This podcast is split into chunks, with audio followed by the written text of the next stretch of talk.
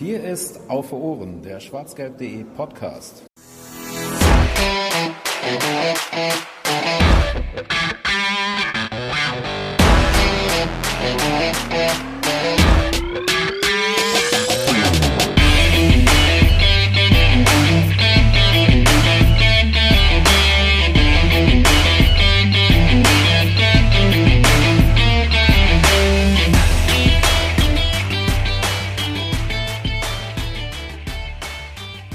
Nicht nur der BVB startet aus der Sommerpause hinaus langsam in Richtung der kommenden Saison, sondern auch unser Podcast soll es so langsam tun. Und damit herzlich willkommen zur 59. Ausgabe von Auf den Punkt, dem kleinen Bruder von, äh, vom schwarzgelb.de Podcast Auf Ohren. Herzlich willkommen und schön, dass ihr wieder eingeschaltet habt. Nachdem es jetzt ein bisschen ruhiger war wieder in der letzten Zeit, nachdem wir einen kleinen Saisonrückblick gemacht haben und damit aber auch noch nicht so ganz fertig sind. Deswegen stimmt es nur so halb mit, wir gucken noch nach vorne und der BVB guckt nach vorne, Zumindest unser Teil guckt auch nochmal zurück in der nächsten Zeit. Ähm, da geht es nämlich nochmal um Spielerzeugnisse und äh, Einzelbetrachtungen, auch in Podcast-Form. Spielerzeugnisse findet ihr schon auf schwarzgelb.de, falls ihr euch da gerne mal umgucken wollt.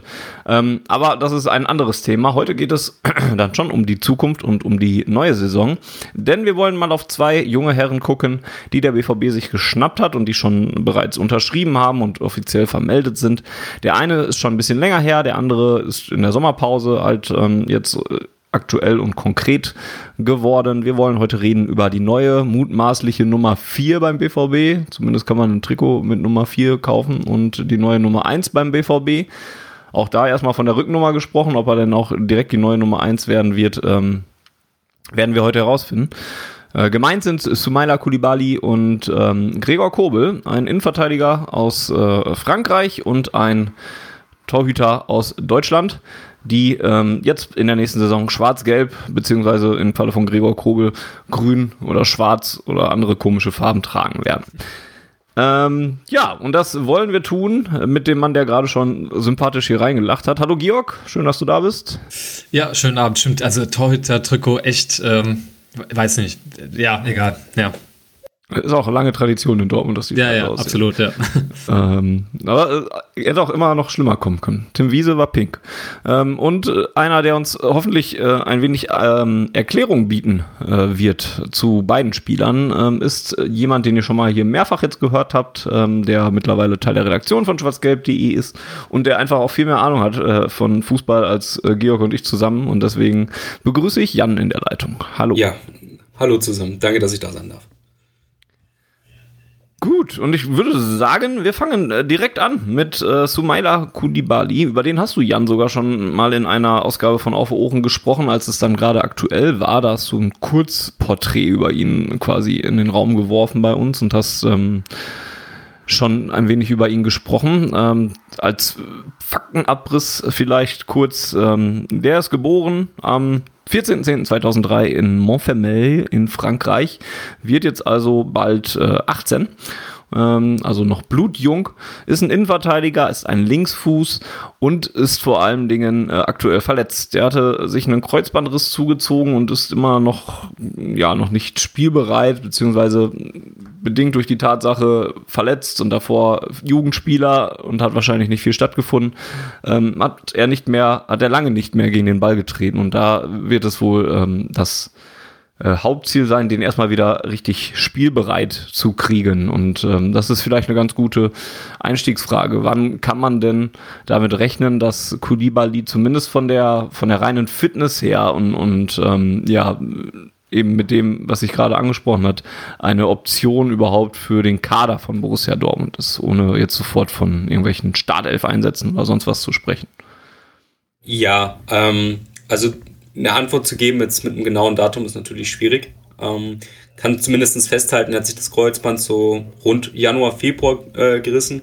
Offizielle Meldungen gab es damals logischerweise nicht, weil der Spielbetrieb in Frankreich im Juniorenbereich äh, seit Ausbruch der Pandemie stillgelegt ist, also zumindest der offizielle. Hab jetzt nicht mitbekommen, dass der irgendwie anderweitig weitergeführt wurde, auch nicht mit Testspielen oder sonstigen.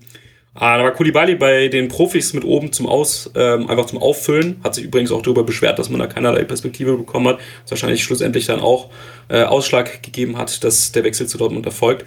hat sich da dann jedenfalls im Training das Kreuzband gerissen. Ähm, ja, Dortmund selber, als er zur Vertragsunterzeichnung da war, war er schon ohne Krücken da. Uh, das ist vielleicht schon mal ganz gut. Und am Montag, dem 5. Juli, hat der BVB dann auch noch abends ein Bild hochgeladen, wie Kulibali bei der Leistungsdiagnostik war. Also er kann sein Knie scheinbar schon wieder bewegen und kann schon wieder leicht belasten. Ähm, das heißt schon mal, dass der Kreuzbandriss eigentlich schon mal so weit schon mal ganz gut ausgehalten ist, aber die ganze, das ganze Aufbautraining dauerte natürlich noch. Die Ruhrnachrichten haben jetzt geschrieben, von dass er ungefähr gegen in Herbst, das ist natürlich auch eine ja, sehr weiträumige Formulierung, ähm, einsteigen soll in das Training ähm, und danach wahrscheinlich Step by Step dann in die erste Mannschaft sogar integriert werden soll. Ähm, also laut den Ruhrnachrichten ist er sogar was für die erste Mannschaft. Klingt vielversprechend, ähm, auch wenn ja klar sein sollte, dass es noch ein wenig zumindest kurz dauern kann und das ja nicht sofort äh, zur Verfügung steht.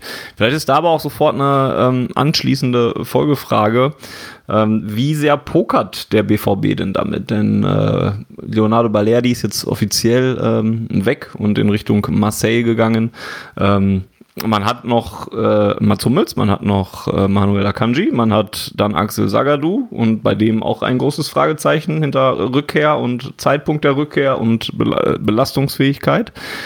Und dann wird es auch so langsam schwierig mit Innenverteidiger. Man hat noch Emre Can als, äh, als Verlegenheitslösung und man hat jetzt eben äh, Kudibali und ich hoffe, ich ver vergesse jetzt keinen. Ähm, wie sehr glaubst du denn, Jan, spekuliert der BVB da jetzt schon an, an dieser Stelle auf einer ja, so wichtigen zentralen Position. Ja, also der BVB hat ja den Wechsel oh, trotzdem finalisiert, obwohl der Kreuzbandriss ja bekannt war. Also es ist ja nicht so, dass das nach einem Medizincheck erst passiert ist, sondern das war ja schon bekannt. Wiefern er spekuliert, ist, äh, ja, sag ich mal, schwierig zu sagen, weil es handelt sich immer noch um einen erst 18 werdenden Jugendspieler, der anderthalb Jahre keinerlei Spielpraxis hat. Trotzdem scheint man sehr von ihm überzeugt zu sein. Ähm, schon mal kleiner Spoiler, ich bin auch von ihm überzeugt.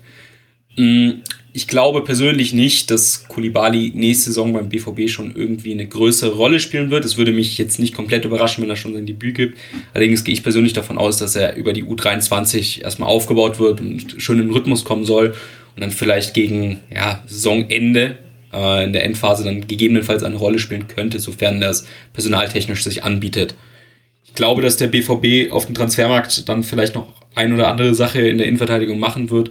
Also ich glaube jetzt nicht, dass am Ende Kulibali der nominell vierte Innenverteidiger oder fünfte, je nachdem, wie man, äh, wie man die Collins jetzt in der Hierarchie noch ansieht, ist, sondern da wird noch was passieren. Also ich glaube jetzt nicht, dass Michael Zorg äh, bei der Entscheidung oder Lasricken, wie auch immer das gemacht hat, da saß und sagt, gut, das ist jetzt der für die Profis, der jetzt sofort weiterhilft. Das ist was Perspektivisches. Und das wird auch auf Perspektive, solange da jetzt nichts äh, in der Entwicklung schief geht, wovon ich jetzt nicht ausgehe, äh, auch was richtig Gutes werden böse Zungen äh, jetzt, ich schaue äh, zu Funny virtuell, äh, würde sagen, äh, BVB hat sich auch darauf verlassen, äh, dass man äh, mit einem Stürmer plus einem 15-Jährigen in die Saison geht. Aber, ich nee, gedacht, äh, aber mir auf die Zunge gebissen. Aber, nee, aber, aber danke. Äh, nee, aber ähm, ich glaube, Jan hat da völlig recht. Also, dass man da natürlich äh, auf, auf der Position auch mit den ähm, Spielern, die man da gerade zur Verfügung hat, äh, sicherlich ähm, sich jetzt nicht darauf verlässt, dass, dass er da direkt in der ersten Saison, ich glaube im Oktober oder so wird der 18 äh, da große Sprünge macht. Aber generell, ich finde diese, ähm, das ist jetzt keine Frage, sondern äh, also ein bisschen vor mich hingedacht, ähm, diese Sache mit sehr, sehr jungen Spielern und wenn wir bei BVB über sehr, sehr junge Spieler reden, dann reden wir irgendwie gefühlt fast schon über U18-Spieler ähm, und so diese, diese ersten größeren oder kleineren Blessuren, Verletzungen, ähm, das finde ich total ähm, interessantes Thema, weil ich habe mir das letztens auch bei bei Yusufa Mukoko gedacht, der jetzt ja dann auch äh, gegen Ende der Saison äh, länger raus war, ähm, dass das bestimmt für die auch eine riesige Herausforderung sein muss. Ne? Also die sind das mehr oder weniger in ihrer Karriere gewohnt, dass es halt irgendwie nur vorwärts geht und es halt eine krasse Entwicklung in relativ kurzer Zeit ist, äh, in, in Anbetracht ihrer kurzen Lebenszeit auch.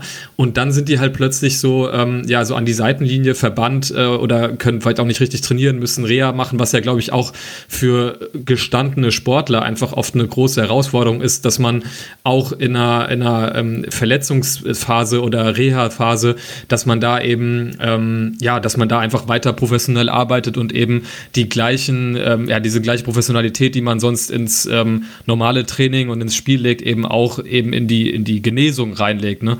Ähm, von daher finde ich das, ähm, also nicht interessant im positiven Sinne, weil es natürlich scheiße ist, wenn junge Spieler sich in dem Fall auch schwer verletzen, aber das zeichnet, glaube ich, so Spieler dann auch aus, äh, wenn die dann einfach dann trotzdem diesen gleichen Fokus dann haben und ähm, das dann irgendwie, ja, so eine Verletzungszeit auch äh, gut überstehen. Ich meine, jetzt bei, bei Axel Witzel, der ja ganz am anderen Ende der Karriere ist, haben wir jetzt also auch äh, ganz beeindruckend gesehen, wie der einfach äh, sich im ungefähr gleichen Zeitraum einfach die Achillessehne gerissen hat und, und jetzt irgendwie da bei der Nationalmannschaft spielt, ähm, als, als wäre nichts gewesen. Ähm, von daher bin ich echt sehr, sehr gespannt, wie das dann auch bei, bei Kulibali dann äh, sein wird mit der Verletzung, wie er damit umgehen wird und ja, wie, wie sehr das dann vielleicht wir werden es dann sehen im Laufe der Saison dann auch ähm, ja, Auswirkungen darauf hat, äh, wie früher vielleicht dann auch wirklich mal sein Debüt feiern kann oder halt dann eben auch Spielzeit in, in U-Mannschaften kriegt.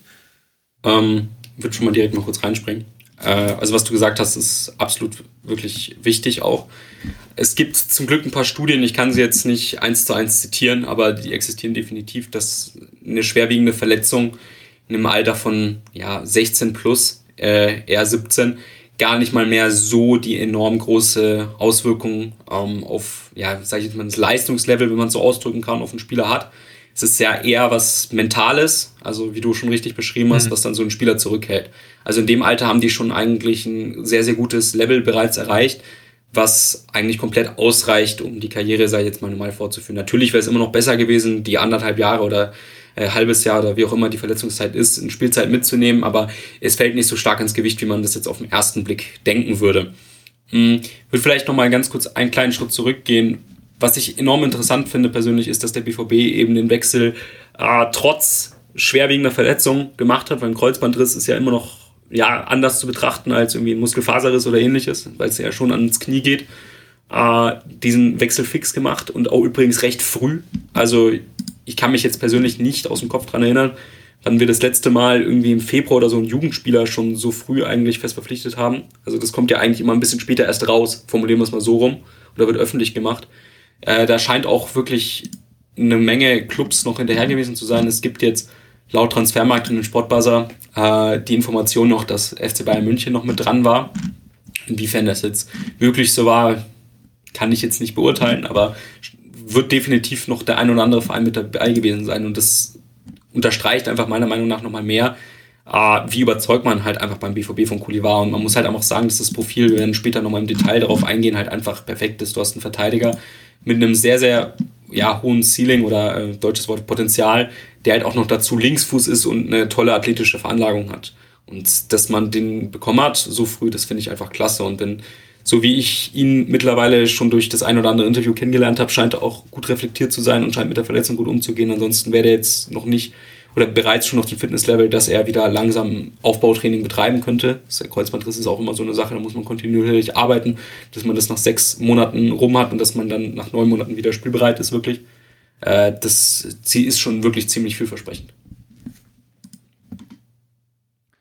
Dann kommen wir vielleicht mal äh, ein bisschen genauer äh, auf den Spieler zu sprechen. Jan, du hast ähm, oder wir haben gerade schon angesprochen, dass es nun mal jetzt schwer ist, aktuelles Material von ihm zu kriegen wegen Verletzung und wegen Pandemie davor. Du hast aber trotzdem vorher was ähm, gesehen von ihm, um zumindest mal grob darüber zu sprechen, was, was ihn auszeichnet und was ihn stark macht und was wahrscheinlich auch der Grund dafür ist, dass, wie du sagtest, der BVB nicht der einzige Verein war, der Interesse an ihm hatte. Ja, äh, Kulibali im Detail. Ähm erstmal, also die Rahmenbedingungen sind ähnlich, äh, wie auch der Spielstil, äh, wie der von dem Franzosen, den wir schon beim BVB haben, nämlich Danak du. Also kommt aus der PSG-Jugend, äh, ja, nach Beendigung seiner U19-Zeit und kriegt äh, keine Perspektive. Ähm, ganz interessant, also hat jetzt seit anderthalb Jahren, wie gesagt, kein Spiel gemacht. Das habe ich ja vorhin schon erläutert. Ähm, ja, zum Spieler selbst. Ähm, fangen wir vielleicht erstmal beim physischen Bereich an, ähnlich wie Sagadu. Ist er schon ja recht groß mit guten 1,90. Ich würde ihn persönlich von den Bildern, die ich sehe, nochmal ein bis zwei Zentimeter größer schätzen, allerdings ohne, äh, ohne Garantie. Ähm, hat ja einen recht soliden Körperbau, würde ich mal sagen. Ich sehe ihn für einen Innenverteidiger trotzdem, wenn man das jetzt vergleicht äh, im Profibereich, trotzdem ein bisschen schmaler noch. Ähm, würde sagen, er könnte sich jetzt behaupten, aber da muss äh, im Laufe der Karriere dann trotzdem noch ein bisschen was dazukommen. Äh, verfügt über eine recht schwere Übersetzung. Ähm, ich finde sie, also Körperschwerpunkt ist recht hoch. Äh, was du mit meinst, aber wenn man den Spieler sieht, ist das nicht äh, ganz so flüssig, wie das jetzt bei einem Lionel Messi ist. Ähm, vielleicht Extrembeispiel. Ist da jetzt allerdings meiner Meinung nach auch nicht so extrem, wie es bei Sagadu ist. Das hängt meiner Meinung nach auch damit zusammen, dass Kulibali eine gute Bewegungstechnik hat. Also er weiß genau, äh, wie er sich äh, koordinativ abzustimmen hat. Äh, das sieht da eigentlich immer recht gut aus. Auch wenn da natürlich, da kommen wir dann später in ein bis zwei einzelnen, äh, ja, einfach Teilen seines Spiels noch dazu, er trotzdem natürlich gewisse Nachteile erleidet. Ja, zum Spieler selbst nochmal, ähm, ist als Linksfuß in der Innenverteidigung natürlich einfach enorm gut und einfach enorm äh, spannend einfach für jeden äh, Profiverein Linksverteidiger, äh, einen Innenverteidiger als linken Fuß zu haben. Ähm, ich habe es früher persönlich immer überschätzt. Ich habe mir gedacht, ja mein Gott, ist doch egal, ob der jetzt einen Rechtsfuß oder einen Linksfuß spielt. Mittlerweile weiß ich, das ist nicht so. Äh, als Linksverteidiger, äh, linker Innenverteidiger, so jetzt haben wir es bitte. Als linker Innenverteidiger, als linker Fuß eröffnet sich einfach völlig andere Passwinkel. Äh, also wie ein Spieler das Spiel sieht und welche Bereiche er anspielen kann und auch beim Andribbeln kann er den Körper natürlich viel besser reinstellen, einfach weil er ja der Ball nach außen zeigt und nicht nach innen. Äh, kann sich ja jeder mal vorstellen, wenn er jetzt mit dem linken Fuß ähm, nach vorne dribbeln würde von der linken Abwehrseite, dann zeigt der Ball eher Richtung Auslinie als in die Mitte, was natürlich bedeutet, dass wenn der Ball verloren geht, er eher nach rechts, nach außen springt, in eine eher ungefährlichere äh, Zone des Spielfelds als jetzt nach innen. Ähm, aber auch das Dribbeln fällt natürlich dann einfach auch leichter, weil man eben dann nicht eingeschränkt ist, weil man automatisch ins Zentrum, wo mehr Gegnerdruck herrscht, äh, reingedrängt wird. Ähm, und ja, das ist schon mal so viel dazu, also das ist schon mal sehr wichtig. Aber wenn wir dann schon beim linken Fuß sind, ähm, bietet sich natürlich auch das Passspiel äh, sehr gut an. Also linienbrechende Pässe äh, ist äh, das Fachwort dafür. Äh, einfach nur ganz einfach beschrieben. Ähm, Danax Sagadu macht das zum Beispiel sehr, sehr gerne äh, bekommt den Ball, dribbelt ein bisschen nach vorne und spielt dann einen ja recht harten Ball, wenn man das äh, so ausdrücken kann, wenn harter das richtige Adjektiv ist. Oder mit viel Power sein Pass ins Mittelfeld über schon ja gute 30 bis 40 Meter teilweise, wie zu Marco Reus, also schon ins offensive Mittelfeld teilweise vor. Das ist ein Spiel, was Kulibali auch beherrscht. Ähm, allerdings jetzt nicht etwas ist, was er von sich selber aus in der Entscheidungsfindung wirklich präferiert. Also Kulibali findet da einen guten Mix aus, würde ich mal sagen, Raumgewinn ähm, und ja, Progressive Play, also dass man nach vorne kommt äh, und auch Risikoabwägung. Also das finde ich da in dem Bereich schon sehr, sehr reif, auch wenn ich persönlich da schon mal einhaken kann, dass ich mir persönlich in meiner persönlichen äh, Philosophie, wie ich Innenverteidiger sehe, da mir dann trotzdem ein bisschen mehr noch wünschen würde, das ein oder andere Mal, aber ist ja noch in einem recht jungen Alter. Ähm, ja, lange Pässe hat er laut äh, Y-Scout-Statistiken, also Y-Scout ist äh, eine Scouting-Plattform, ähm, wo man ganze Statistiken abrufen kann, eine recht niedrige Erfolgsquote. Allerdings sind die Daten von Y-Scout auch recht schlecht in den Spielen, die ich gesehen habe von ihm. Ähm, war das meiner Meinung nach mit einer guten Technik, mit einer guten Flugkurve, aber scheint halt einfach keinen besonders guten Tag gehabt zu haben äh, was da die Erfolgsquote angeht oder allgemein in der Liga einfach die Daten nicht wirklich gut. Äh, was auch immer. Ich finde die Technik und die Flugkurve da sehr, sehr gut. Ich finde es jetzt nicht auf Mats Hummels Niveau. Würde mich jetzt auch überraschen, wenn das schon so wäre. Also damit kann man auch was anfangen. Was allerdings im Passspiel bei Kulibali dann äh, wirklich sehr, sehr, ja, eben nicht auffällig ist, aber einen sehr großen Wert hat, ist, dass er die Bälle immer oder überwiegend in den richtigen Fuß mit dem richtigen Tempo und der richtigen Schärfe spielt. Ähm, folgende Situation ist eigentlich ein, der, sag ich mal, nur das Fußballspiel jetzt ohne speziellen Fokus irgendwie auf Elemente oder was auch immer schaut. Also einfach der Zuschauer, der Emotionen haben möchte und dieses Spiel auf Torbasis, sage ich jetzt mal, verfolgt, der realisiert das gar nicht. Das ist allerdings eine Sache, die wirklich eine Menge ausmachen kann. Das ist, wenn ja, der Innenverteidiger den Ball erhält für den Ballvortrag, also einfach den Ball äh, nach vorne versucht zu spielen ähm, und den Ball dann zum Beispiel zum Außenverteidiger spielen möchte oder sich dazu entscheidet, dann passiert das gerade Innenverteidiger mit einer geringeren Konzentration oder auch einfach ja, vielleicht ein bisschen hektischeren Spielern, äh, dass sie den Ball in den falschen Fuß spielen. Also Linksverteidiger meistens einen starken Linken als Fuß ähm, kann den Ball damit dann sauber in einer Bewegung mit nach vorne nehmen. Wenn der Ball dann allerdings in den rechten Fuß gespielt wird, dann ist es auch so ein bisschen in den Rücken und dann muss der Außenverteidiger dann erstmal einen kleinen Schritt zurück machen und das Tempo so ein bisschen rausnehmen aus der Aktion, einfach um den Ball dann perfekt kontrollieren zu können. Und das ist etwas, was bei Kulibali recht selten passiert. Das spricht für ein präzises Passspiel, äh, für Selbstvertrauen auch, äh, dass man das so äh, umsetzen kann. Natürlich nicht so viel Selbstbewusstsein für richtig große Aktionen, wo es viel Mut braucht, aber auch einfach nur, dass man sich das einfach problemlos zutraut.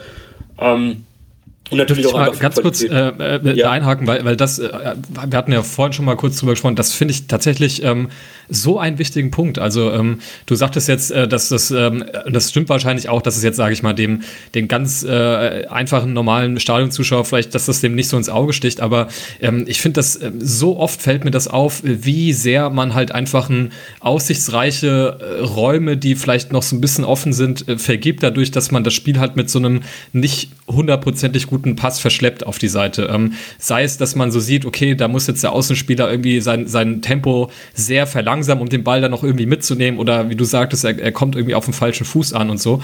Ähm, ich ich finde das, ähm, und ich weiß jetzt nicht, nach welchen Qualitäten man dann im Einzelnen da scoutet, aber ich finde, sowas kann fast nicht hoch genug bewertet werden, dass man da ähm, eben das, Spiel irgendwie schnell machen kann und da diese, diese Präzision halt hat.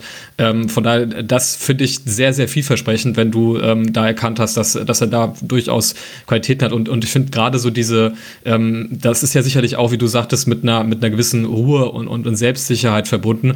Das ist ja, finde ich, auch was, was man so ähm, immer so im Spiel von Sagadu sieht. Ne? Das ist ja irgendwie, ähm, hat ja schon fast äh, ja, äh, amüsante Züge, wie, was für eine Gelassenheit der irgendwie in seinem Spiel ausstrahlt.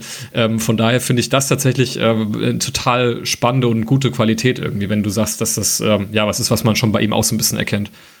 Ja, ja, definitiv. Ähm, um das vielleicht einfach mal zu verdeutlichen, das sind ungefähr, würde ich jetzt mal schätzen, zwei Sekunden, die da verloren gehen. Äh, jetzt wird sich jeder erstmal mit zwei Sekunden in Bezug auf Zeit die Frage stellen, ist das wirklich viel? Das ist, das ist doch jetzt schon vergangen, als ich den Satz ausgesprochen habe, schon dreimal. Aber im Fußball sind es tatsächlich, ist jede Sekunde einfach so enorm wertvoll, weil äh, das Spieltempo ist nochmal viel schneller und intensiver, als man das wahrnimmt, also selbst im Stadion, finde ich selbst. Also wenn man das wirklich spielt, gut, ich habe jetzt nicht auf Bundesliga-Niveau gespielt, allerdings äh, einen oder anderen unterhalten, der das auch schon gemerkt hat und jeden Tag in der Arbeit sieht ist es halt einfach ein bis zwei Sekunden können halt so einen enormen Unterschied machen. Um, ähm, und das darf man aber nicht unterschätzen, das haben wir jetzt aber schon besprochen. Du hast mir jetzt schon perfekt auf die Ruhe übergeleitet. Das ist nämlich ein Punkt, der bei Kulibali auch sehr auffällig ist. Um, ähm, ich würde es jetzt bei Kulibali uh, nicht so enorm wie bei Sagadu um, ähm, beschreiben, dass es jetzt teilweise dann schon zu ruhig ist. Also ich erinnere mich ja, gerade an der Anfangszeit gegen Bayern München äh, war da die eine oder andere Szene dabei. Ich finde das, das ein bisschen, ähm, bisschen weitsichtiger, wenn man da vielleicht das so beschreiben kann. Also er weiß dann schon, äh, wann er seinen Ball zu spielen hat.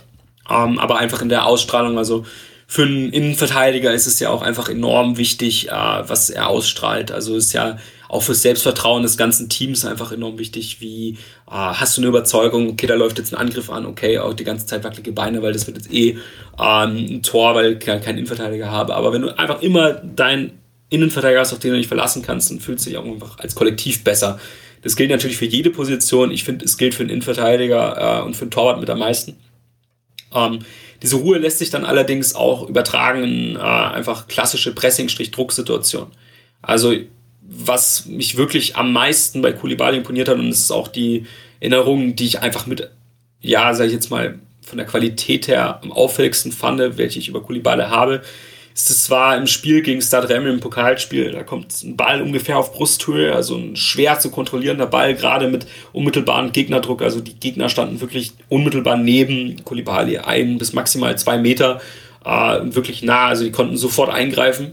Äh, ich sage jetzt mal, durchschnittliche Innenverteidiger auch auf Bundesliga-Niveau versuchen, das Ding nach vorne zu köpfen oder vielleicht ein bisschen risikoreicher nach hinten durchlaufen zu lassen, aber keiner traut sich da den Ball irgendwie mit der Brust zu kontrollieren und seinen Körper reinzustellen und diese Pressing-Situation zu lösen. Und das hat Kulibali mit so einer Selbstverständlichkeit gemacht. Also, und das vielleicht nochmal mehr dann irgendwie die, den Wert davon zu unterstreichen. Also, wenn ich ein Fußballspiel schaue und besonders nur auf einen Spieler schaue, dann hinterfrage ich natürlich auch immer, okay, was soll der Spieler jetzt machen? Äh, was wird er jetzt als nächstes machen, einfach um seine Entscheidungsfindung äh, einfach so ein bisschen beurteilen zu können. Teilweise ist es offensichtlich, teilweise ist es weniger offensichtlich, aber in der Situation bin ich fest davon ausgegangen, dass er den jetzt nach vorne köpft. Und er hat mich einfach komplett damit überrascht. Und ähm, scheinbar auch die Gegenspieler, denn der hat das mit so einer Ruhe gemacht und so einer ja, sauberen Bewegungstechnik einfach, dass er den Ball da nicht verloren hat. Also wirklich Annahme und Abschirmen äh, und Weiterleiten in einer Aktion, also auch recht schnell, auch wenn es gar nicht so schnell aussieht, sondern komplett gelassen und komplett cool, einfach gelöst. Äh, das zeigt einfach auch mal wieder, ähm, was das einfach auch wieder einen Raumgewinn hat, wenn der dann nicht nach hinten spielen muss und Ball, ein Angriff wieder komplett neu aufgebaut wird, sondern einfach nach vorne läuft. Das bringt einfach so viel, was man vielleicht auf den ersten Blick gar nicht sieht. Äh, diese Ruhe hat er dann auch, ja, sag ich jetzt mal bei Bällen, wo er aufs Tor zuläuft, also vorstellen, langer Ball wird äh, irgendwie nach hinten verlängert und dann entsteht das Laufduell mit einem anderen Stürmer. Ähm, da ist es dann auch so, dass er dann da auch so gelassen ist und versucht, die Situation spielerisch zu lösen. Also ist da alles andere als übereilig und versucht das Ding äh, irgendwie wegzukloppen oder in Seiten aus oder was weiß ich oder nur abzuschirmen, sondern versucht da schon äh, den Ball in der Aktion zu halten. Ähm, ich kann mich da an eine Szene, kann ich auch direkt den nächsten Punkt äh, finden. Äh, erinnern gegen Stadrem auch wieder, äh, war es so, da hat er das mal gemacht, macht es meiner Meinung nach auch eigentlich nicht falsch mit einer guten Körperfinte. Allerdings verschätzt sich dann trotzdem am Ende einfach ein bisschen, passiert ja auch nochmal, im Alter sei ja immer noch erlaubt, Fehler zu machen. Verliert den Ball und der Stürmer bekommt wirklich ähm, in einer sehr gefährlichen äh, Zone den Ball, nämlich genau am, an der Außenseite des 16 ist rechts. Also er läuft jetzt in den 5-Meter-Raum schon fast rein und Kulibali nimmt dem Gegenspieler die Meter, die er verloren hat, wirklich wieder sofort ab. Also der Antritt von Kulibali ist mehr als nur vielversprechend. Also den Antritt sehe ich definitiv ungefähr auf Akanji-Niveau und Akanji gehört mit zu den schnellsten Spielern der Liga. Also das äh, sehe ich da definitiv. Endgeschwindigkeit ist schwierig zu beurteilen, weil er in den Spielen, die ich gesehen habe, recht selten in diese Situation kam, wo er wirklich ein längeres Sprintduell hatte. Wenn der Antritt allerdings so gut ist, kann man auch einfach mal davon ausgehen, dass äh, die Endgeschwindigkeit sehr, sehr hoch ist. Jetzt haben wir schon die Ruhe, wir haben das Passspiel ein bisschen bearbeitet und auch einfach so die generelle Einstellung. Kommen wir mal äh, zu dem, was eigentlich für einen Innenverteidiger wirklich elementar ist. Äh, das ist das Verteidigungsspiel. Ähm, äh, would have thought? Ähm, ja, ich habe da in dem Text, den ich äh, für schwarzgelb.de äh, verfasst habe, also in einer ausgeschriebenen Form, recht passende Überschrift gefunden, meiner Meinung nach. Äh, ein elegant körperliches Defensivspiel. Ähm, was damit gemeint ist, äh, vielleicht nochmal, man unterscheidet bei Innenverteidigern, äh, das haben wir hier vor der Sendung recht amüsant besprochen, also gerade Fanny fand es äh, sehr, sehr interessant, ähm, man unterscheidet bei Innenverteidigern ähm, grundsätzlich in zwei unterschiedliche Spielertypen. Das ist einmal der Hund und das ist einmal die Katze. Äh, kurze Verschnaufpause, erstmal um es sacken zu lassen. Ich habe auch nicht gedacht, dass ich die Begriffe mal im Fußball-Vokabular irgendwie finden werde. Ich muss dazu sagen, ähm, ich kam später dazu, als ihr schon in eurem mitten im Vorgespräch war und ich habe erst gedacht, was, wo bin ich jetzt hier beim Hunde-Podcast irgendwie gelandet oder so, weil ich nur fast von irgendwelchen Tieren gehört habe. ja gut, ähm, ist allerdings sehr, sehr schnell erklärt, ist weniger spektakulär, als es eigentlich klingt. Ähm, ein Hund ist eigentlich ein recht aggressiver Verteidiger, muss man so auszudrücken. Einer, der nach vorne rausrückt. Als Praxisbeispiel kann man hier sehr gut äh, Mats Hummels beschreiben, der einfach sehr gerne aus der Defensivstruktur, also Viererkette, wenn sie perfekt äh, stehen und nebeneinander stehen, einfach nach vorne rausrückt, äh, teilweise sogar bis in das Mittelfeld und da mit vollem Risiko versucht, den Ball abzufangen, ohne wirklichen Körperkontakt. Ähm, einfach da schneller sein als der Gegenspieler und die Situation erkennen. Das ist ein Hund, ähm, dann gibt es noch die Katze, das ist genau das Gegenteil. Ähm, versucht sich eher dann den Raum hinter dem Hund abzudecken, dieser rausrückt und versucht trotzdem so wenig wie möglich ähm, in ja, Kontakt mit dem Gegner zu kommen, äh, jedenfalls aus der äh, Typrolle heraus äh, und deckt einfach Räume ab, sodass es gar nicht erst irgendwie zu einer gefährlichen Situation kommt. Das ist auch so eine Sache, die von Daten nicht erfasst wird und auch von dem normalen Stadionbesucher nie gesehen wird, allerdings enorm wertvoll ist. Stellen wir uns einfach ganz einfach vor, beide würden rausrücken zum gleichen Zeitpunkt, ähm, dann ist dahinter ein Riesenloch äh, und dann kann durch die Mitte einfach direkt aufs Tor zugespielt werden. Wiederum, wenn ein Verteidiger steht und es einfach nur mit seiner Präsenz dafür sorgt, dass die Stürmer da gar nicht erst hinwollen, dann reicht es schon. Ähm, gut rübergekommen, verstanden? Oder müssen wir das ergänzen? Ja. Jörg, funny. Das verstanden. Absolut. So ich bin zwar generell mehr so der Hundefan, aber ähm, damit kann ich arbeiten. Wie, wie sieht äh, Kulibali aus? Ja. Ja, äh, vielen Dank, wollte ich auch sagen. Ja, ist äh, eine Mischung. Ähm, bietet sich natürlich mit seiner Geschwindigkeit auch sehr gut an, äh, eher als äh, Katze zu agieren. Allerdings in der Tendenz in seinem Spiel ist es dann schon eher der Hund, äh, der versucht nach vorne zu antizipieren und äh, abzufangen und rauszurücken aus der Struktur heraus. Äh, auch wenn das eine gute Balance meiner Meinung nach hat. Also das ist kein ganz klarer Typ für mich, auch wenn die Tendenz trotzdem klar zum Hund geht. Ähm, hat da allerdings auch eine Schwäche meiner Meinung nach. Auch hier, wenn wir jetzt über Schwächen reden, Schwächen reden, ist es vielleicht wichtiger zu betonen, als wenn wir über Stärken sprechen. Ähm, Gerade so Aktionen, wo es äh, ja, um eine Anzahl von Aktionen geht, um, wenn man das vielleicht so beschreiben kann, also ein Tempo, das erkenne ich ja sofort, ob der jetzt sehr schnell ist oder ob er ein gutes, also ob er eine saubere Technik hat, einen sauberen Bewegungsablauf. Aber bei so mentalen Sachen wie äh, gute Antizipation, gutes Rausrücken, äh, kann es auch einmal ein schlechter Tag sein und dann kommt man zu einem anderen Urteil. Ähm, habe ich allerdings vorhin schon äh, erwähnt, um jetzt jedenfalls auf den Punkt zu kommen. Bei Kulibali war es jetzt in den Spielen so, die ich gesehen habe, dass er teilweise noch nicht das perfekte Timing beim Rausrücken hat. Da muss er sich noch ein bisschen verbessern. Also in der Bundesliga hätte ich da schon leichtere Bedenken, wenn er das in der Viererkette so umsetzt, wie er das bei PSG gemacht hat. Nicht, weil das jetzt auffällig schlecht war, sondern einfach nur, weil es einfach auf Bundesliga-Niveau dann schon besser funktionieren muss. Also ist jetzt keine Vollkatastrophe, bitte jetzt nicht so denken. Ist einfach ein Bereich, wo er sich noch verbessern muss. Das ist allerdings komplett normal. Das kommt über Spielerfahrung, das kommt über Routine, das kommt über äh, ein gutes Konstrukt Mannschaft äh, und über Trainingseinheiten und gute Abstimmung. Hängt dann natürlich auch zusammen, mit wem man daneben zusammenspielt, ob da vielleicht auch einfach die Anweisung erfolgt oder nicht.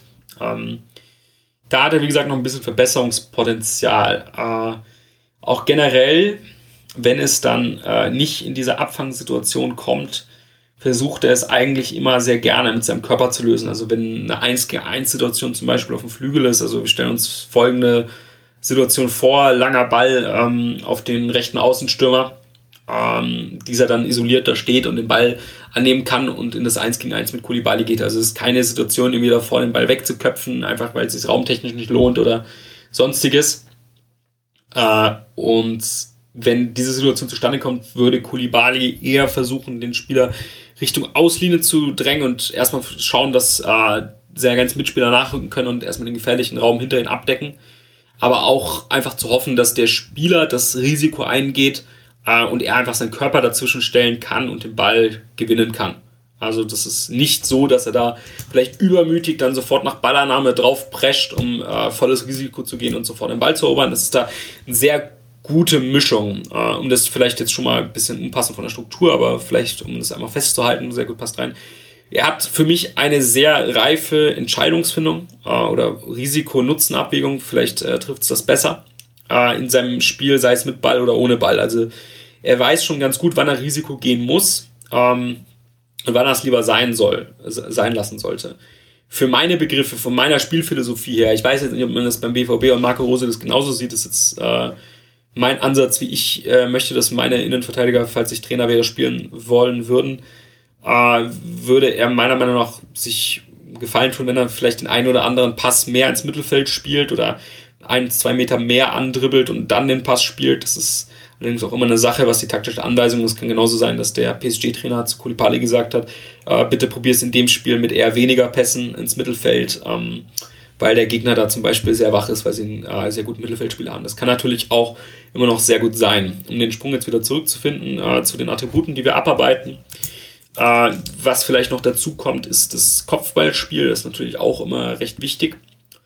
Äh, da ist es mit der Physis auch wieder so, dass er davon halt einfach enorm profitiert äh, im Juniorenbereich. Also gibt wenige Stürmer, die da ebenbürtig sind mit 1,90 und äh, mit einer guten Muskulatur. Da reicht es dann auch einfach gegen einen 1,75-1,80 Stürmer einfach da zu sein mit den 1,90 und halbwegs in der Nähe des Balls. Da braucht es kein wirklich außergewöhnliches Stellungsspiel oder Sprungkraft oder ähnliches. Deswegen ist es schwer zu beurteilen weil Innenverteidiger dann trotzdem in solchen Fällen dazu neigen, einfach äh, nur ja, einfach so gut zu agieren, wie sie müssen im Kopfballspiel. Setzt natürlich dann trotzdem voraus, dass der Spieler erstmal Grundzüge verstanden hat, weil wenn der komplett falsch steht, schafft es auch ein 1,75-Spieler. Das hat er ganz ordentlich gemacht. Auf welchem Niveau das dann in der Bundesliga ist, werden wir nochmal schauen müssen. Ich glaube, dass der Sprung für Kulibali da sehr schwer wird, weil er einfach nie wirklich physisch äh, gefordert war. Ähm, zumindest in den Spielen, die er bestritten hat im Training, der ersten Mannschaft von PSG natürlich schon ein bisschen, aber es wird jetzt, glaube ich, nicht den elementaren Effekt schon gehabt haben. Also da müssen wir nochmal schauen. Ähm, ja, wäre eigentlich schon so das Grundsätzliche vielleicht nochmal dazu. Rechten Fuß konnte ich jetzt nicht wirklich bewerten, da waren einfach zu wenig Szenen dabei. Er ist mir jetzt als nicht enorm einfüßig aufgefallen, also dass er wirklich nur den linken verwenden kann. Allerdings ist er mir jetzt auch nicht als wirklich komplett beidfüßig aufgefallen. Also das würde ich jetzt mal so ein bisschen leer lassen. Äh, vielleicht doch, ähm, eine Sache habe ich noch vergessen. In der Rückwärtsbewegung, also wenn äh, er rückwärts laufen muss, ist es natürlich so, dass er aufgrund seines Körperbaus äh, schon leichte Probleme hat, bei schnellen, äh, kleinen Richtungswechseln sich da anzupassen. Das ist einfach Natur der Sache. Wenn du 1,90 groß bist und längere Beine hast und eine etwas schwerere Übersetzung aufgrund äh, des Körperbaus, kann er recht wenig für machen. Seine Bewegungstechnik ist allerdings trotzdem so gut, dass er das, was er kann, kaschieren äh, kann, einfach in diesem Fall. Also das ist allerdings trotzdem eine Sache, die einfach aufgrund der Physis da dann einfach auffällig wird. Ähm, bei einem langen Ball, wo es ins Laufduell geht, ich ja vorhin schon erwähnt, trifft er auch auf die richtigen Entscheidungen, dass er viel Raum versucht erstmal abzudecken nicht überall rausrückt und da, wie gesagt, diese gute Entscheidungsfindung hat. Vielleicht, wenn wir über das aktuelle Level sprechen, auf dem man sich befindet, das ist ja auch immer ganz wichtig noch dazu zu sagen. Ich finde die U19-Liga äh, und auch die Youth League bei PSG eigentlich recht gut. Also ich würde sie definitiv mit der U19-Bundesliga mindestens gleichstellen. Mindestens. Ähm, da hat er eigentlich schon mit Anfang 17, ist ja wie gesagt 15 Monate her, dass äh, der Kenntnisstand da ist, eigentlich schon ja dominiert, jetzt vielleicht nicht speziell, allerdings schon unterfordert ist er gewesen. Das kann man schon festhalten. Hängt allerdings natürlich auch mit, seinem Physi mit seiner physischen Überlegenheit zusammen. Dennoch hat er sich, wie gesagt, da sehr gut behauptet. Ähm, ich würde ihn jetzt beim BVB verletzungsunabhängig, wenn wir die jetzt mal rausrechnen und sagen, er wäre sofort fit, trotzdem noch nicht für die erste Mannschaft sehen, auch wenn es mich jetzt nicht überraschen würde, wenn er sich sofort daran adaptieren könnte mit seinem Spielstil und mit seinem Körper, den er schon hat. Ich würde trotzdem darauf bauen, dass er vielleicht ein bisschen Mus Muskelmasse noch zulegt, wenn er wirklich in einer Viererkette spielen würde. Also das könnte ein kleines Hindernis sein, aber wenn wir uns auf die Realität beziehen, war er natürlich jetzt anderthalb Jahre raus, hatte dazu noch eine Kreuzbandverletzung, also da wird er dann ähm, auch einfach Sachen, ja, Rhythmus etc. natürlich dann einfach wieder ein bisschen reinkommen müssen. Ähm, auch wenn er spielberechtigt theoretisch für die U19 wäre, kann ich rein von der Qualität her, Spielrhythmus etc., kann ich jetzt ja nicht bewerten, ausschließen, dass er für die U19 irgendwie auflaufen würde. Ein, eingangs der Folge haben wir natürlich schon gesagt, dass er äh, die Nummer 4 bekommen hat und auch von den Ruhrnachrichten schon äh, ja, indirekt bestätigt wurde, dass er für die Profis eingeplant ist, gehe ich davon aus, das ist keine Information, ich gehe davon aus, dass er über die U23 kommende Saison aufgebaut wird und dann ähm, am Ende ja, der Saisonphase, sofern sich das personell äh, technisch ergibt oder einfach, weil er in der U23 so überzeugt, theoretisch in die Profis aufrücken könnte. Ja, schon mal soweit dazu, glaube ich, schon mal ganz gutes Profil abgegeben. Vielleicht habe ich ein oder andere vergessen, aber ich glaube, auf dem mit der äh, Zielgruppe, die wir erreichen, passt das, glaube ich. Ja, also ich bin schon äh, um einiges an, an Informationen reicher. Ähm, vielen Dank schon mal. Ich habe jetzt äh, so, äh, also eine Sache, die ich vielleicht noch ähm, eher wiederholen, Schrägstrich bekräftigen würde, ähm, was ich auch wirklich interessant finde, ist so dieses, ähm, ich glaube, diese Übersetzung von ähm, du bist im Jugendbereich halt dann vielleicht auch teilweise aufgrund deiner physischen Überlegenheit einfach so viel besser als die anderen, ähm, das dann irgendwie so zu übersetzen in den Profibereich, wo du dann halt ne, gegen erwachsene Männer spielst, ähm, das finde ich wirklich eine, eine, spannende Sache. Also äh, wir sind ja auch der Podcast, der auch mal wieder Bezüge zum US-Sport herstellt und da ähm, ist das äh, im Basketball auch immer äh, ganz interessant, wenn dann halt ähm, ja Leute gerade im College sind, die dann ähm, äh, manchmal, äh, da ist Basketball vielleicht dieser physische Aspekt noch mal krasser, äh, dann wirklich manchmal gegen ja, Jugendliche irgendwie spielen, aber selbst schon einfach äh, ja irgendwie die, die 2 Meter 10, 15 irgendwie überschritten haben, gerade bei Centern. Und dann, ähm, das finde ich vielleicht dann auch wieder so ein Punkt, vielleicht so ein mentales Ding auch, weil da musst du dann eben auch mental so, finde ich, in der Verfassung sein, dass du dann trotz dieser Überlegenheit, die du dann vielleicht mitunter hast, sagst, ich muss trotzdem an meinem Spiel weiterarbeiten, weil ich dann nämlich eben irgendwann gegen die Jungs spiele, wo ich ich es halt nicht mit, mit körperlicher Überlegenheit irgendwie oder Talent oder wie man auch immer das nennen mag, ähm, einfach regeln kann. Von daher, das finde ich dann auch, ähm, genauso wie der Umgang mit der Verletzung, ähm, ein spannender Faktor, wie, wie er das halt irgendwie so, so mental ähm, alles äh, ja, bewerkstelligen wird. Ähm, was mich jetzt vielleicht noch so interessiert hätte, ähm, das ist vielleicht äh, ja schwierig auch zu beantworten, aber wenn wir das Ganze, was du jetzt so Person oder Bezug auf die Person äh, und auf den Spieler gesagt hast, mal so versucht zu abstrahieren. Äh, du hast ja schon an, an mehreren Stellen auch über Rollenverteilung ähm, gesprochen und auch Vergleiche angestellt zu, zu aktuellen Innenverteidigern beim BVB.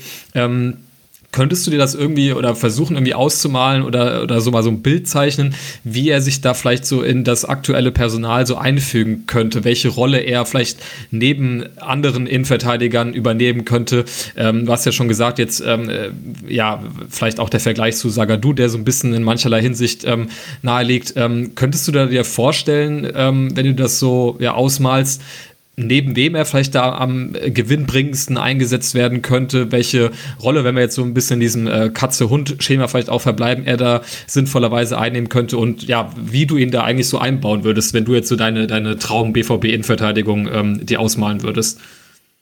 Ja, sehr gut, dass du das ansprichst. Ähm, das, wenn man sich den Trend im Fußball anschaut und glücklicherweise war Lucien Favre schon so modern, dass er den Trend schon vor anderthalb Jahren ähm, gesetzt hat, die Dreierkette ist eigentlich die Zukunft des äh, Fußballs. Ähm, und gerade Halbverteidiger, also innen, die äußeren Innenverteidiger, wenn das äh, so verständlich ist. Ähm, beim BVB waren es Sagadu und Akanji und in der Mitte Hummels. Und diese Rolle als äh, ja, Halbverteidiger in dem Fall ist einfach eine Position, die äh, ja jetzt in der Zukunft äh, noch äh, präsenter wird. Und Kulibali ist halt einfach dafür der ideale Spieler, gerade weil er eben noch Linksfuß ist. Da findest du so wenige Spieler für, weil während als Innenverteidiger einer Viererkette auf der linken Seite, welche Rolle er übrigens auch definitiv spielen kann, äh, brauchst du für die linke Halbverteidigerrolle einfach noch mal ein bisschen mehr Tempo, noch mehr Fähigkeiten am Ball, äh, noch mehr Mut, weil du ja auch irgendwie halb Außenverteidiger bist. Und wir alle würden ja äh, keinen Mats Hummels auf die Rechtsverteidigerposition stellen.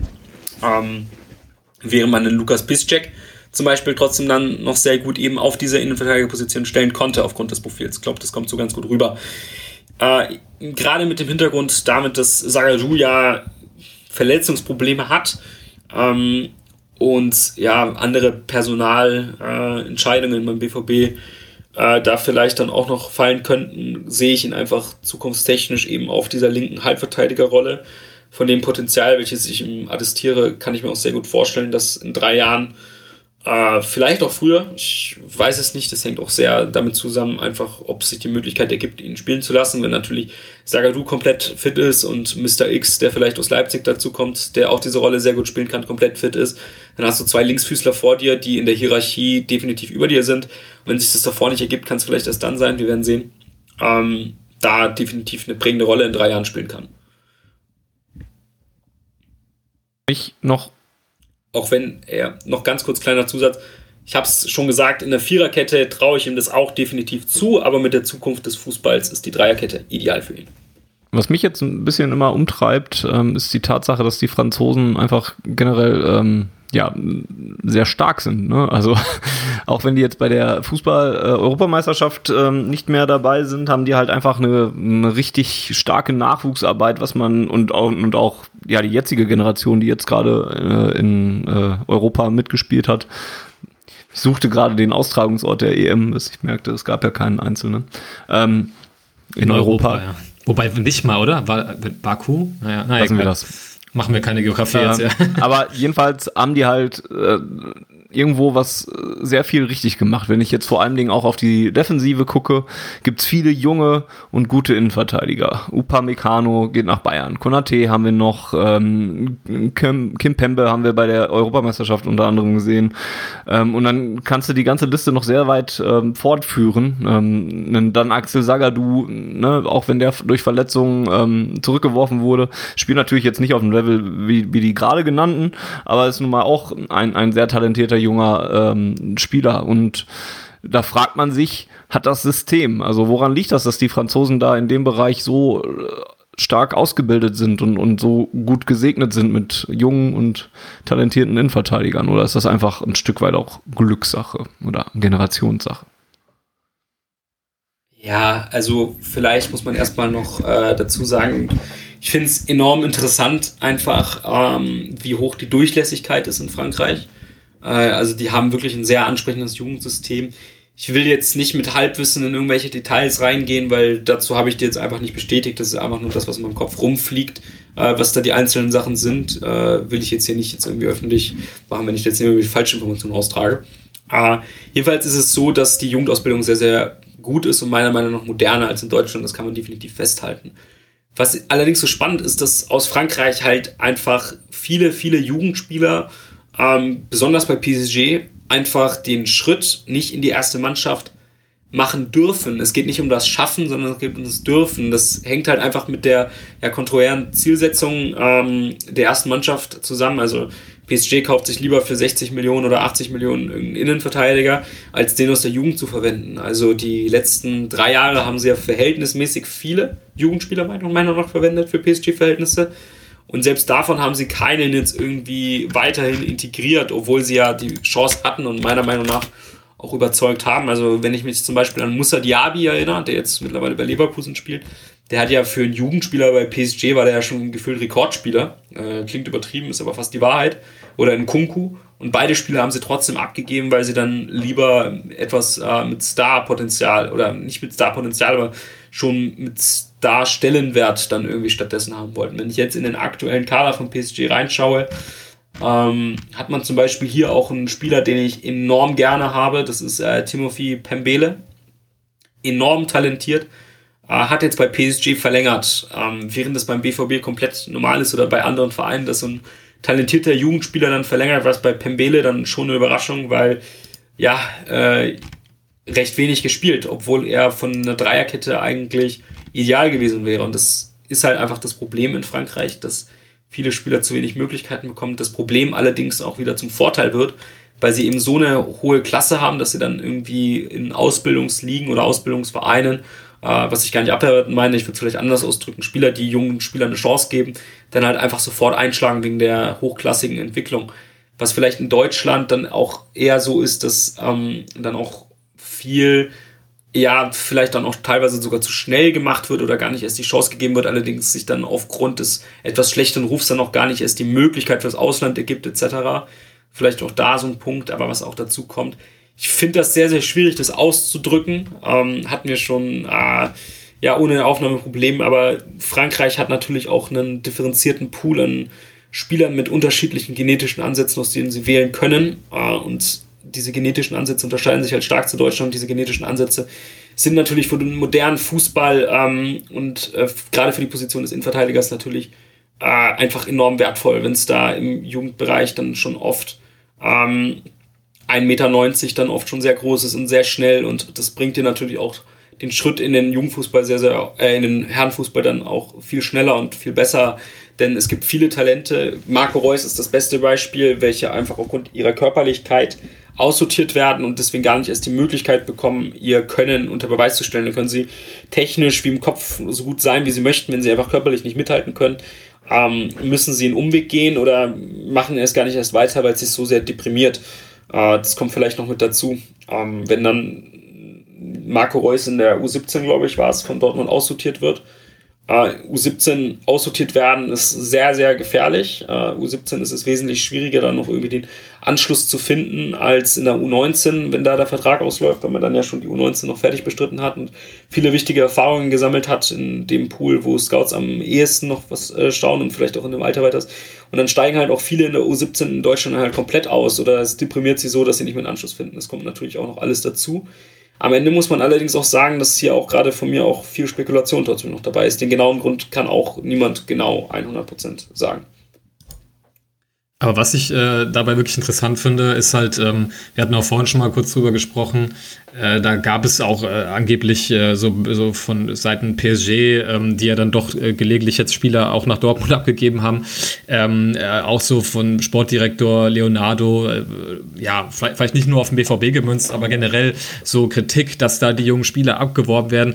Und das ist ja eigentlich total paradox, ne? weil in dem Fall ist es ja nicht so, dass die Spieler nicht halten können können, wenn die wollen. Also das dürfte ja nicht daran scheitern, dass sie denen finanziell keine Perspektive geben können, sondern dass der Wechsel eben ganz gezielt in einem Artikel war auch angeblich davon die Rede, dass, ähm, glaube ich, auch sogar im Fall von Koulibaly sogar die ähm, ja, Familienberater, wie auch immer da so die, die Struktur ist, äh, sozusagen auf den BVB zugekommen sind, ähm, weil man eben wusste, dass es da einfach diese Durchlässigkeit äh, im Profibereich äh, gibt und dass einfach auch sehr jungen Spielern da die, die Chance gegeben wird.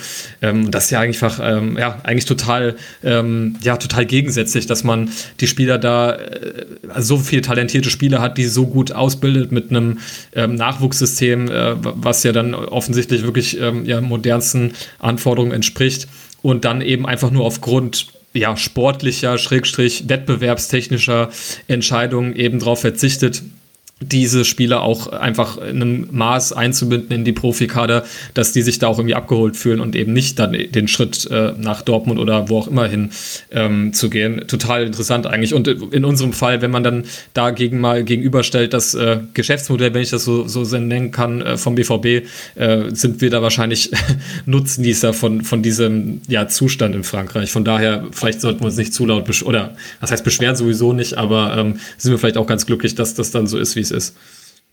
Was ich ja auch äh, einfach enorm klasse finde, ist, dass Leonardo, also der Sportdirektor von PSG, hat sich dann öffentlich darüber beschwert, dass immer mehr äh, Vereine, gerade aus Deutschland, hat dann die großen Top äh, 4-5 genannt, ähm, dass sie sich immer mehr bedienen würden in Frankreich und das sei ja moralisch verwerflich und das würde äh, Jugendfußball kaputt machen und was weiß ich, was er alles für Behauptungen äh, mit um sich geworfen hat.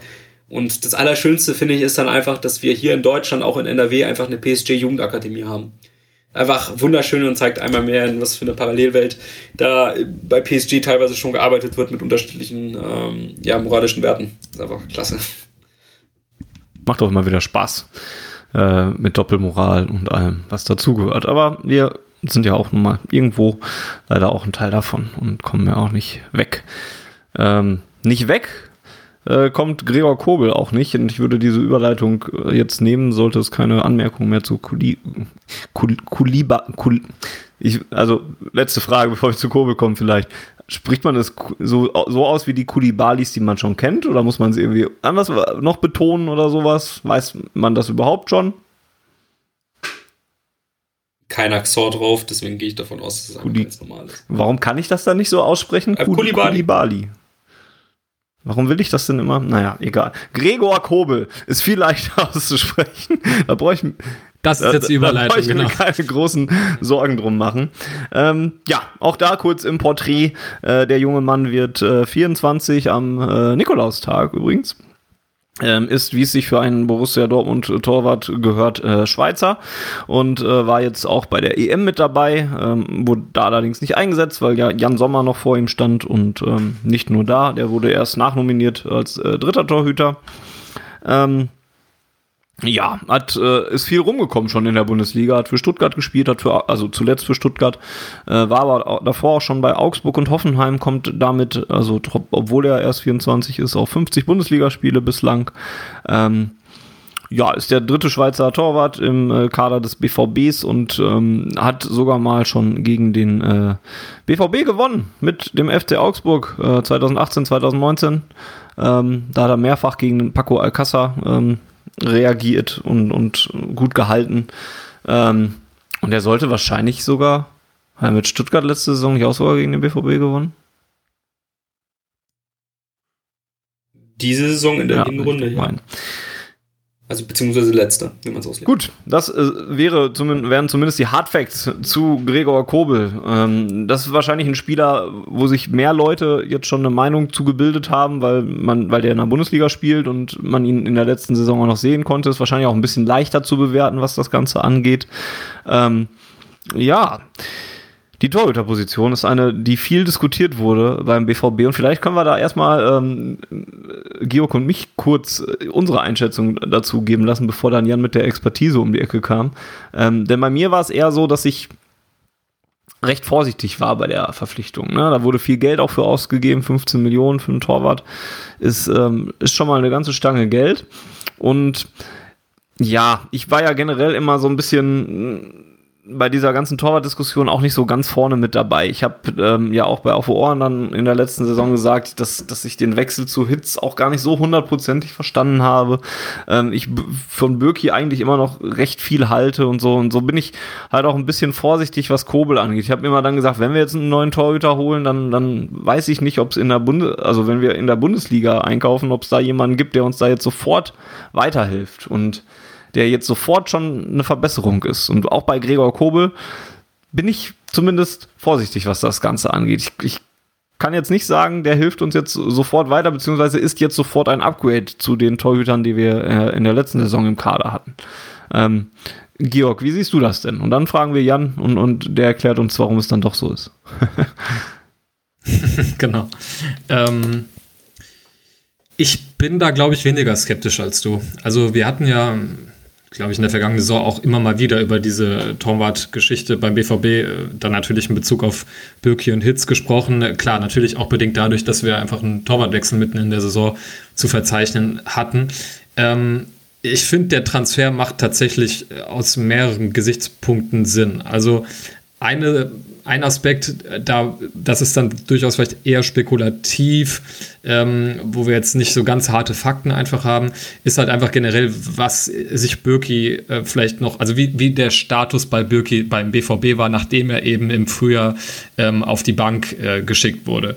Weil wenn wir mal davon ausgehen, und so habe ich das halt immer irgendwie interpretiert, dass das Tischtuch dann vielleicht doch irgendwie zerschnitten war. Jetzt gar nicht im Sinne von so böses Blut oder sowas, weil er ist ja jetzt auch ähm, erstmal nochmal wieder ähm, mit dem Kader und, und ist auch noch Teil der, der Mannschaft und so weiter, alles schön und gut. Aber ähm, ich hatte dann schon den Eindruck, dass äh, man sich da einfach schon ein bisschen äh, verabschiedet hatte von der Personalie Birki und dann das ja auch ein bisschen gut getan hat, in Anführungsstrichen, dadurch, dass man eben Marvin Hitz verlängert hat. Ähm, und wenn man dann aber gleichzeitig äh, sich Marvin Hitz anguckt, dann war das äh, sicherlich dann eine ordentliche Saison. Aber, und da haben wir auch drüber gespielt, äh, gesprochen oft, das ist vielleicht auch nicht der Torhüter, ähm, der dir dann vielleicht auf dem höchsten Niveau, das heißt, wenn wir über Champions League-Spiele reden, der dich da vielleicht nochmal besser macht.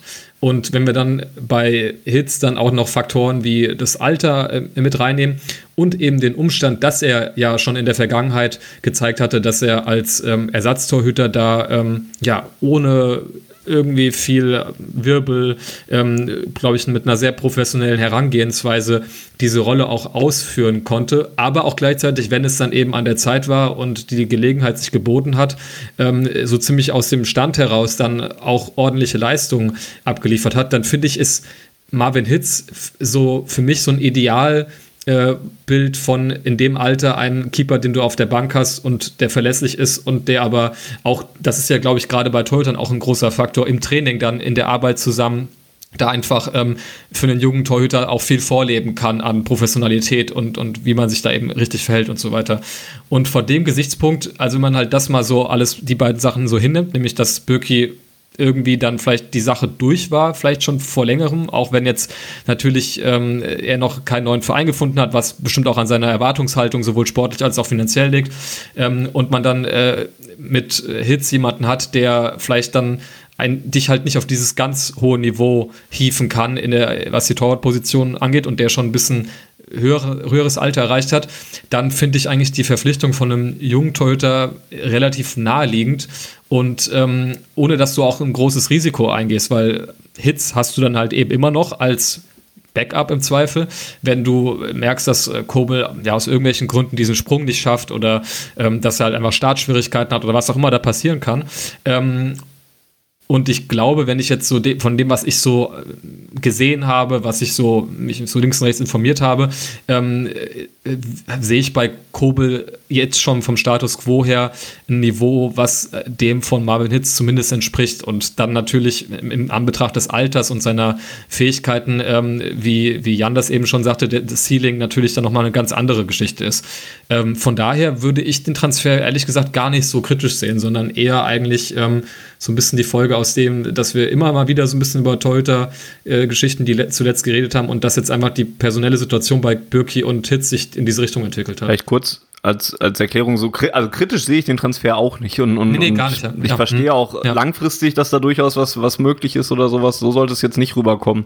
Ähm, ich wollte halt nur ein bisschen, ähm, also von, von diesem Hintergrund Stand jetzt gerade. Und, und da darf uns Jan jetzt erzählen, ist Stand jetzt äh, Gregor Kobel denn schon äh, ein Update im Vergleich zu den Torhütern, die der BVB letzte Saison eingesetzt hat? Äh, ganz kurz, ja. Ähm, muss trotzdem. ja, sind wir durch für heute, oder? genau, ja, mach mal zu jetzt. Ja. ähm, nee, muss trotzdem noch eins, zwei andere Punkte nach hinten nochmal gehen und äh, einfach diesen Wechsel einfach vielleicht noch mal ein bisschen mehr erklären, was da vielleicht auch sehr, sehr wichtig ist, einfach zu beachten, warum es eigentlich Gregor Kobel geworden ist. Ähm, vielleicht erst einmal, warum dieser Torwartwechsel äh, so notwendig ist. Ich versuche den einen Teil mal schnell abzubinden, den anderen muss ich ein, zwei Minuten ausführen. Ähm, ja, also das Tischtuch war halt einfach zerschnitten. Also zwischen dem BVB und Böki, das äh, hat sich jetzt nie unprofessionell, soweit man das äh, bewerten kann, jetzt irgendwie äh, im Team selbst verhalten. Gut, Eurowings sagt was anderes, aber das ist jetzt vielleicht nicht der BVB. Ähm, aber einfach diese Ausstrahlung ist eigentlich einer der elementaren Punkte, die Kobel übrigens sehr, sehr gut macht. Komme ich dann später noch im Detail drauf zu. Uh, aber einfach, du hast mit Birki eigentlich irgendwie immer, also ich hatte das und ich glaube auch nicht, dass ich der Einzige bin, irgendwie nie so diese komplette Überzeugung, okay, ähm, dieses Spiel fischt er mir sechs Dinger raus und macht keinen Fehler, das ist der ganz wichtige Punkt. Und um direkt auf den nächsten Punkt überzuleiten, wenn der den Ball am Fuß hat, dann passiert da absolut gar nichts. Nämlich, abgesehen davon, dass es einfach so ein mentales Ding ist, einfach mit Überzeugung und auch vom Persönlichkeitstyp her. Also, was mir bei Bücke zum Beispiel nicht wirklich gefallen hat, ist, dass er eigentlich recht wenig kommuniziert, was natürlich auch bei der Strafraumbeherrschung, wo der BVB übrigens großes Problem bei Standardsituation hatte, ähm, und beim Herauslaufen etc. so diese Überzeugung kommuniziert Kommunikation hatte, einfach um seine Innenverteidiger und oder einfach alle, die mit dabei sind, irgendwie ja sicherer wirken zu lassen, richtig positioniert. Das hat mir nicht gefallen, aber auch irgendwie immer nach einem Tor, äh, was kassiert hat, eigentlich, auch wenn es teilweise oft sein Fehler war, ähm, oft halt auch irgendwie den anderen Innenverteidiger irgendwie angeschrien hat und ja, das ist immer so eine schwierige Sache. Zur einen Seite sagt man sich, okay, der ist jetzt emotional, der versucht jetzt irgendwie was zurückzugeben. Ich, von dem bisschen, was ich jetzt schon erlebt habe, finde es jetzt nicht sonderlich förderlich, irgendwie einen Innenverteidiger anzuschreien. Äh, vor allem auch in einer richtigen Häufigkeit, das hat mir nicht wirklich gefallen. Vom Persönlichkeitstyp her wünsche ich mir da und hat der BVB sich da auch einfach was anderes gewünscht und auch erfordert. Was allerdings neben der Persönlichkeit für mich der zweite wirklich elementare Punkt ist, ist einfach ähm, das Spiel mit dem Ball am Fuß. Wir haben bei Kulibali haben wir schon drüber gesprochen, wie wichtig vielleicht auch einfach mal Ballbesitz ähm, ja in einer tieferen Spielphase ist, also am eigenen 16er. Was mich ich weiß noch ganz genau, ähm, was mir bei Hits nämlich so super gefallen hat, ist, dass Hits versucht, Dinge spielerisch zu lösen. Du kannst Hits den Ball zu spielen äh, und Hits sucht ähm, irgendwie mit einem Pass irgendwie eine Lösung. Es ist vielleicht technisch, wenn du jetzt Böke gegen Hits ein 1 gegen 1 spielen, das ist vielleicht sogar das gleiche Niveau, aber Hits hatte zumindest die Überzeugung, äh, auch mal einen linienbrechenden Pass zu spielen, also einen Ball ins Mittelfeld oder eine etwas risikoreichere Verlagerung auf die andere Seite, während Roman Bürki leider immer äh, und mit immer meine ich halt auch wirklich leider immer, den langen Ball irgendwie ins Nichts gehauen hat. Und das hat mich halt einfach wahnsinnig gemacht.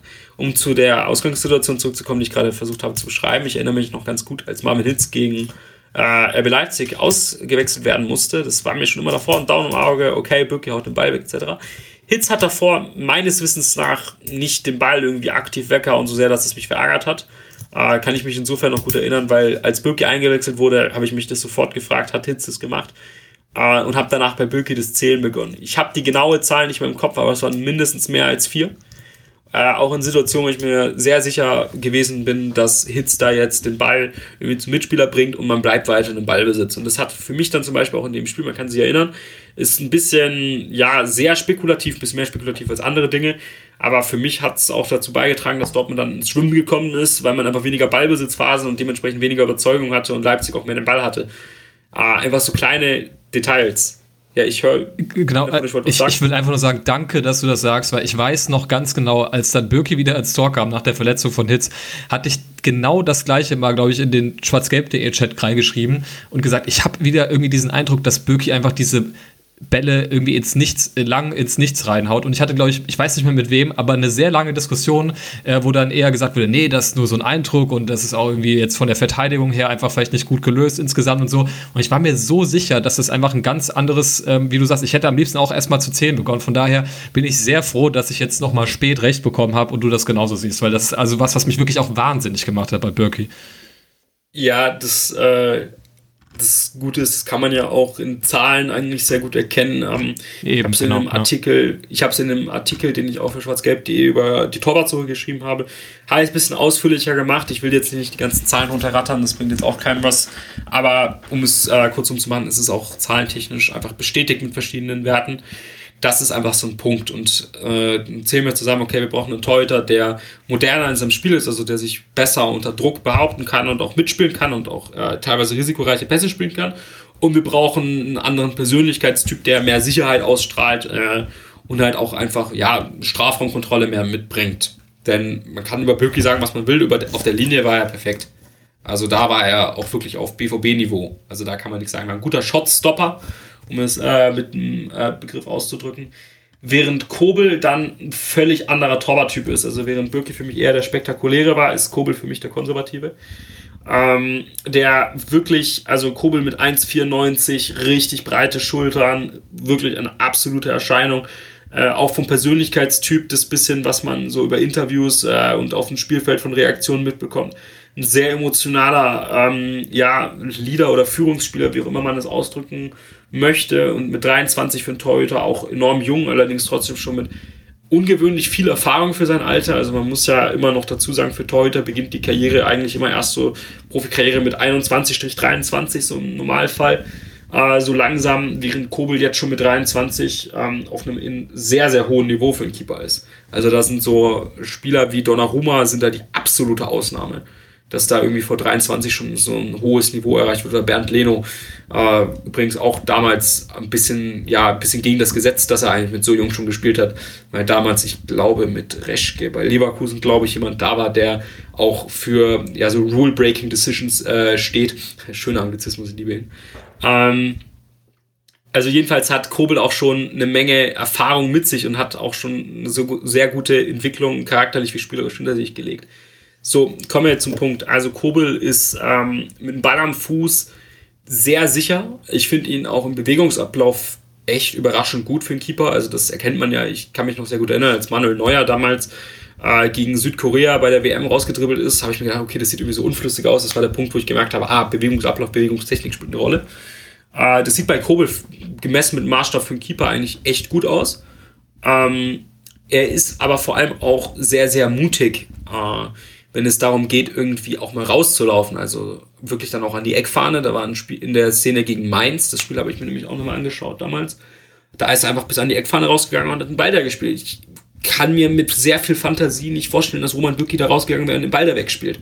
Das letzte Mal, als Roman Bürki gegen Stuttgart in der Saison 2017 und 18 rausgelaufen ist, gab es erstmal ein Ping-Pong-Spiel mit Batra. Um ein bisschen übertrieben äh, darzustellen. Das war jetzt natürlich ein bisschen überzogen, aber ich glaube, man versteht, was ich meine. Ähm, auch seine Lösungen im Flachpassspiel auf kürzere Distanz finde ich äh, äußerst ansprechend. Also da spielt er auch den einen oder anderen linienbrechenden Ball. Natürlich immer mit dem Maßstab für einen Keeper, da kannst du natürlich nicht dieselbe Qualität wie bei einem Innenverteidiger erwarten. Er ist jetzt auch nicht auf dem Niveau wie Manuel Neuer oder Ederson, allerdings mindestens auf der Klasse von Hits. Natürlich mit dem Vermerk, dass er immer noch besser wird mit der Zeit. Vielleicht ist er sogar jetzt schon ein Stück drüber. Ähm, das so die wichtigsten äh, Dinge, die sich zu Birke unterscheiden. Dazu äh, haben sich ja auch sehr viele gefragt, okay, warum wird es denn nicht was Spektakuläres? Äh, zum Beispiel Mike Magnon, damals äh, von Lille, war ja mit der Wunschkandidat auf Twitter. Ich muss ganz ehrlich sagen, er war auch mein Wunschkandidat zu dem Zeitpunkt, bevor ich mich äh, mit der Personalie und mit den Hintergründen äh, im Detail auseinandergesetzt habe. Allerdings ist es einfach so, dass Kommunikation bei einem Keeper eine so enorm wichtige Rolle spielt. Und wenn du nur Französisch und Englisch sprichst, also ich spekuliere jetzt einfach mal, dass er Mike Magnon auch Englisch spricht, dann ja, blockiert das äh, so auch so ein bisschen einfach in der Kommunikation. Natürlich können die Innenverteidiger wahrscheinlich auch ähm, Englisch sprechen. Da wird auch sehr viel auf Englisch kommuniziert, aber einfach, dass das auch das Deutsch gesprochen wird und dass alles auch aus derselben Liga kommt, das spielt auch eine Rolle einfach in dem Fall. Und das äh, Kobel dann als Schweizer höchstwahrscheinlich, ich äh, gehe jetzt einfach mal ein bisschen davon aus, auch äh, mindestens Grundkenntnisse als Schweizer im Französischen hat, ist dann einfach ideal. Also das kommt einfach nochmal dazu und vereinfacht einfach sehr, sehr viel. Ähm, deswegen ist es auch dann noch im Weiteren so, dass einfach ein Spieler aus der Liga dann halt auch einfach wesentlich sicherer ist als zum Beispiel eine Option aus Kroatien. In Kroatien spielt zum Beispiel ein enorm interessanter Keeper in Form von äh, Livakovic. Erinnert so ein bisschen an Birki, ist allerdings auf der Linie wirklich enorm stark und für ja, einen recht äh, niedrigen Preis im Verhältnis äh, zum Keepermarkt für die Klasse verfügbar gewesen. Der war zum Beispiel auch ein Kandidat, äh, den du einfach deswegen ausschließen kannst, ähm, weil es einfach ein bisschen Unsicherheit reinbringt, weil es einfach so ein großer Sprung ist von der kroatischen Liga in die Bundesliga und du einfach Unsicherheit auf der Position gar nicht gebrauchen kannst. Ähm, das gleiche gilt dann auch zum Beispiel für Urgan Çakir von, ähm, wie heißt denn der Verein? Başakir, glaube ich, wird ausgesprochen. Ähm, aus der Türkei, auch ähnlich wie Böki zum Beispiel, richtig guter Keeper, äh, auch auf den Sprung, aber das ist halt einfach wieder Kommunikation und Umstellung in der Liga halt einfach wieder so ein Punkt. Ähm, was das dann halt einfach wieder ausschließt. Also nur um dieses, ah, okay, der kommt aus der Bundesliga, der kann doch nur schlecht sein, was leider bei sehr, sehr vielen äh, leider der erste Eindruck war. Ich bin ganz ehrlich, bei mir auch. Ich verteufel da niemanden. Ich musste mich auch erstmal mit Fakten irgendwie überzeugen. Also verurteile da niemanden. Ähm, dazu eigentlich erst dann zu dieser Schlussfolgerung kommen. Ähm, dann vielleicht noch so, was er eigentlich auf der Linie kann. Das ist, glaube ich, bei dem Keeper auch ganz wichtig. Äh, ja, ich finde, ähm, auf der Linie ist er im Vergleich zu Birki wahrscheinlich in den Reflexen schwächer. Ähm, Im 1 gegen 1 im Herauslaufen hat er auch eine gute Entscheidungsfindung. Also er weiß, wann er äh, den Winkel zu verkürzen hat und wie und wann Risiko gehen etc. Das macht er für mich schon sehr, sehr cool und äh, sehr gelassen. Äh, vielleicht noch Zusatzpunkt, Kobel strahlt auch sehr viel Gelassenheit, aber trotzdem Dominanz aus. Das ist auch sehr wichtig. Äh, gerade bei der Strafraumbeherrschung ist er da sehr dominant. Auf der Linie dann weiter. Ähm, ich finde, vielleicht kann man sich als BVB-Fan sehr, sehr gut an das äh, Tor von Ansgar Knauf erinnern. Nee, nicht von Ansgar Knauf, das war ganz gut. Aber von Jude Bellingham, das äh, Tor. Da, den muss er nämlich für meinen Begriffe nämlich halten. Ähm, und das hängt damit zusammen, ich finde, wie er mit den Händen agiert, wenn man das so ausdrücken kann, also wann er übergreift, äh, wann er faustet etc., das finde ich mit dem bisschen Torwart-Expertise, was ich habe, ganz gut. Ähm, aber seine Beinarbeit ist für mich noch nicht ideal. Also den einen oder anderen Ball könnte er noch bekommen, wenn da die Abstimmung untenrum ein bisschen besser passt und äh, ein bisschen weiter ausprägt. Besonders auffällig wird das, ähm, wenn es bei Beinschüssen ist. Also ich glaube, Kobel hat schon drei oder vier Beinschusstore kassiert äh, in der letzten Saison. Das ist verhältnismäßig viel. Ähm, das hängt natürlich auch mit seiner Größe zusammen, aber eben auch, weil er einen enorm breiten Stand halt immer wählt, um äh, eben gut in die Ecken zu kommen. Äh, das kann natürlich allerdings auch zu seinem Nachteil kommen, äh, wenn in die andere Ecke geschossen wird, ähm, wie er es erwartet. Also kann gerade bei Freischüssen für gegnerische Mannschaften sehr interessant werden. Äh, also da ist vielleicht noch so ein bisschen Arbeit angesagt. Das Gute ist allerdings, dass sowas viel, viel einfacher trainiert werden kann als irgendwie Persönlichkeitstyp oder Spiel mit, ähm, also Ball am Fuß. Das ist alles nochmal was völlig anderes.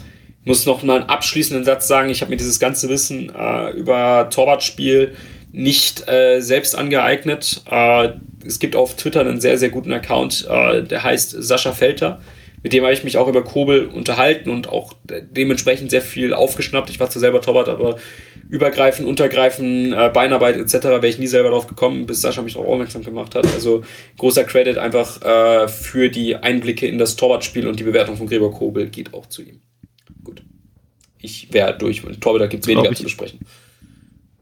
Was ganz viele Fans, glaube ich, wissen wollen, ähm, äh, weil sie es äh, mittlerweile auch ja nicht mehr gerne sehen, wenn Flanken in den Strafraum geschlagen werden und vor allem den Ecken geschla geschlagen werden, äh, wie denn so die Strafraumbeherrschung aussieht. Da haben wir jetzt mit Birki und Hitz, würde ich jetzt mal vorsichtig formulieren, beides Torhüter, die da jetzt nicht so ihre Stärken haben, sondern eher auf der Linie häufig geblieben sind. Birki vor allem noch mehr als Hitz, glaube ich.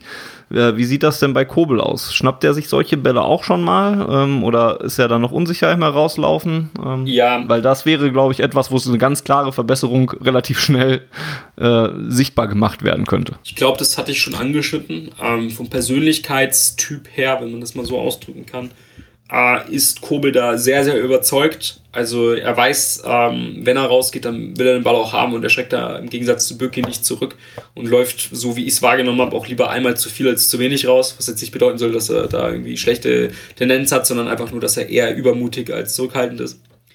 Äh, ja, ich, ich finde die Statistik gerade nicht, ich habe gerade nachgeschaut. Ich meine, dass es eine Statistik war, dass äh, er gar nicht so oft den Ball abgefangen hat, einfach weil es weniger Flanken gegen Stuttgart gab, was sich mir auf den ersten Blick nicht erschließt. Äh, gib mir ganz kurz eine Sekunde, ob ich die Statistik hier finde. Crosses claimed. Es gibt eine schöne Seite für den einen oder anderen, der sich mit Zahlen beschäftigen möchte, die heißt FPREF, e also footballref.com. Da kann man die ganzen Statistiken der Top 5 Ligen immer im Detail nachschauen. Ich finde nur gerade den äh, Crossing-Stat nicht. Äh, eine Sekunde.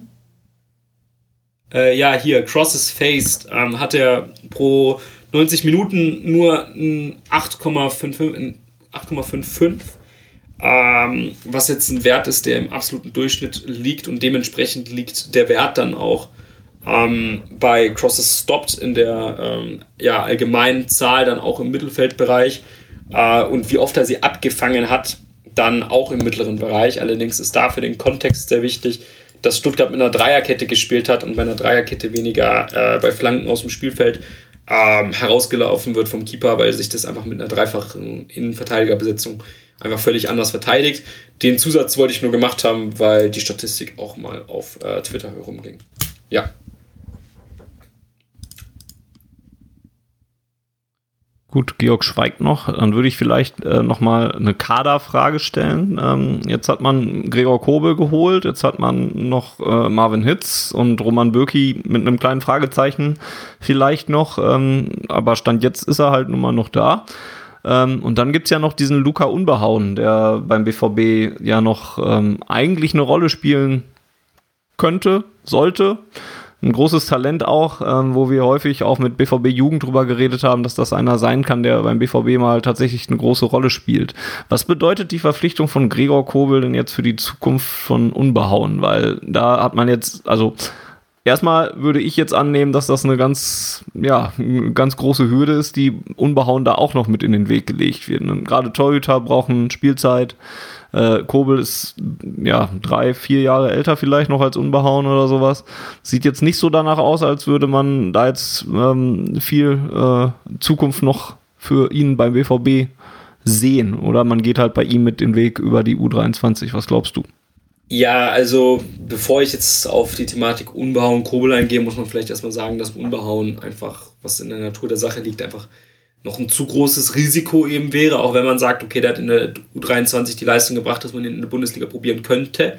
Selbst wenn dem so sei äh, oder so wäre, wenn dann schon richtig jetzt grammatikalisch, äh, wäre es trotzdem mit einem gewissen Risiko verbunden, ähm, auch wenn natürlich kostengünstiger. Allerdings, dieses Risiko wollte man eigentlich einfach direkt minimieren. Wie vorhin schon gesagt, ist einfach auf der Torwartposition einfach sofort Sicherheit einfach notwendig und die kann halt unbehauen, da kann er machen, was er will, halt einfach nicht geben. Dementsprechend war Kobel dann halt einfach die logische Schlussfolgerung, einfach wenn wir auf diese Faktenlage schauen.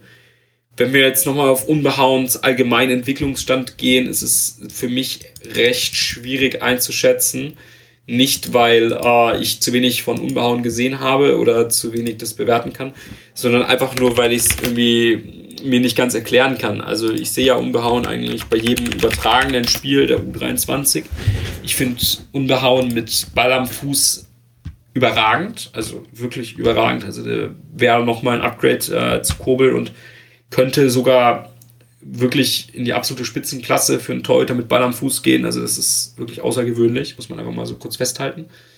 Äh, ich habe ihn eigentlich in der U23 auf der Linie äh, eigentlich auch als mindestens solide wahrgenommen, wenn nicht sogar als gut. Aber trotzdem läuft halt immer dieses etwas schlechtere Gefühl bei mir immer auf der Linie noch mit ihm herum, was auch so ein bisschen für mich mit der Größe zusammenhängt, was sich dann natürlich auch bei der Strafraumbeherrschung so ein Stück weit auswirkt, was jetzt meiner Meinung nach äh, im Zusammenhang mit der schweren Verletzung, die er hatte äh, im Jugendbereich, so ein bisschen ja die das Potenzial, was er hatte, dann nicht äh, wirklich abzurufen äh, brachte.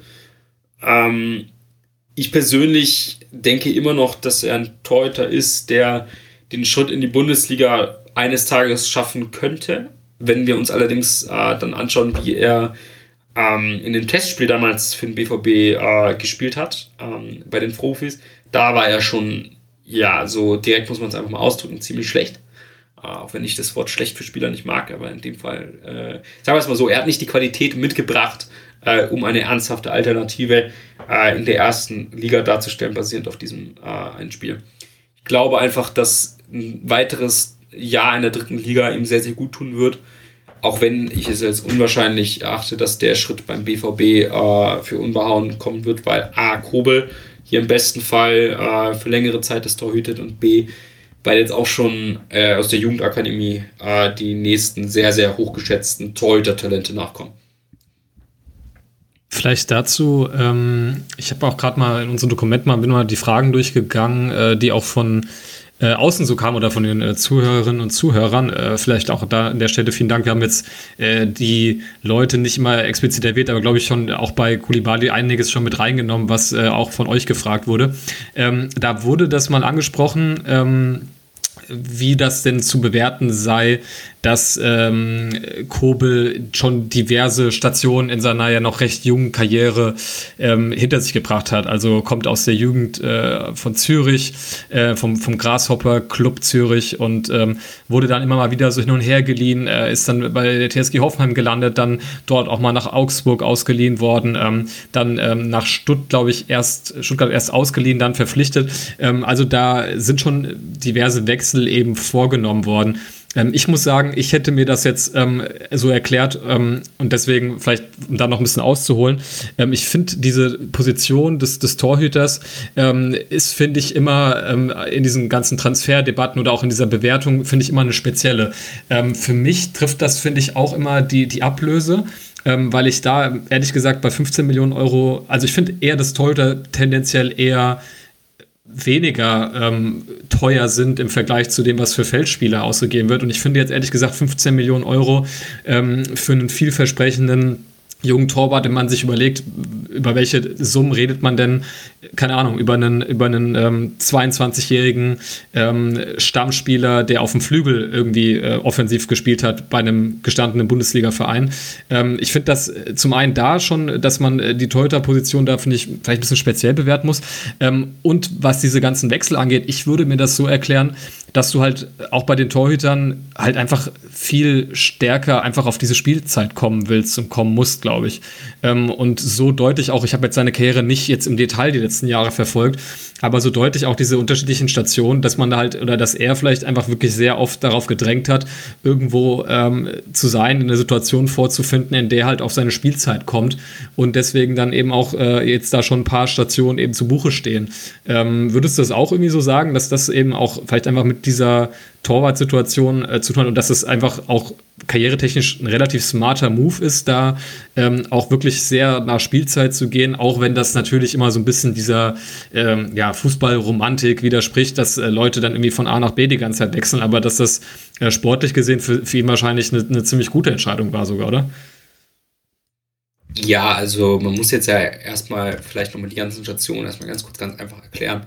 Also der Schritt aus Zürich nach Stuttgart macht einfach, äh, aus nach Hoffenheim, äh, macht schon einfach deswegen Sinn, weil Hoffenheim eigentlich mit die besten Trainingsbedingungen hat und du dich einfach so viel besser einfach, ja, einfach schon im jungen Alter entwickeln kannst, als einfach bei Zürich. Das ist halt einfach schon mal der erste Punkt. Also der Wechsel macht schon mal absolut Sinn. Dann hat er aber Hoffenheim hauptsächlich in der zweiten Mannschaft in der Regionalliga im sehr, sehr jungen Alter gespielt. Ich habe das nämlich äh, schon mal rausgeschrieben, eine Sekunde.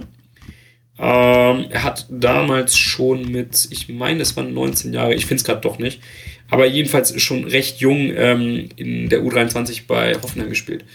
Äh, was für einen Keeper, wie gesagt, beeindruckend ist.